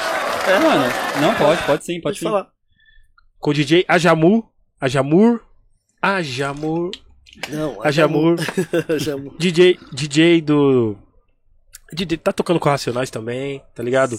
Toca na festa Sintonia, irmão do Kylie J, tá ligado? Uma grande história vai ter aqui Lançou pra um trocar. disco também. Lançou um disco também. Bom pra caramba. Vai ter O uma. Ney esqueceu de adicionar na agenda, hein, Ney? É, foi, foi agora. Até te mandei um WhatsApp aí. Ah, é, né, gente? agora? A produção, Ah, então assim, beleza. resolve É, em cima porque- da hora. é. Precisa Eita. avisar o Airbase urgente, né? É, é, anyway. Fechou. É, então, sexta-feira às 19 horas estamos aqui no nosso Gringo Podcast com o DJ Ajamu. Certo? Fiquem na paz.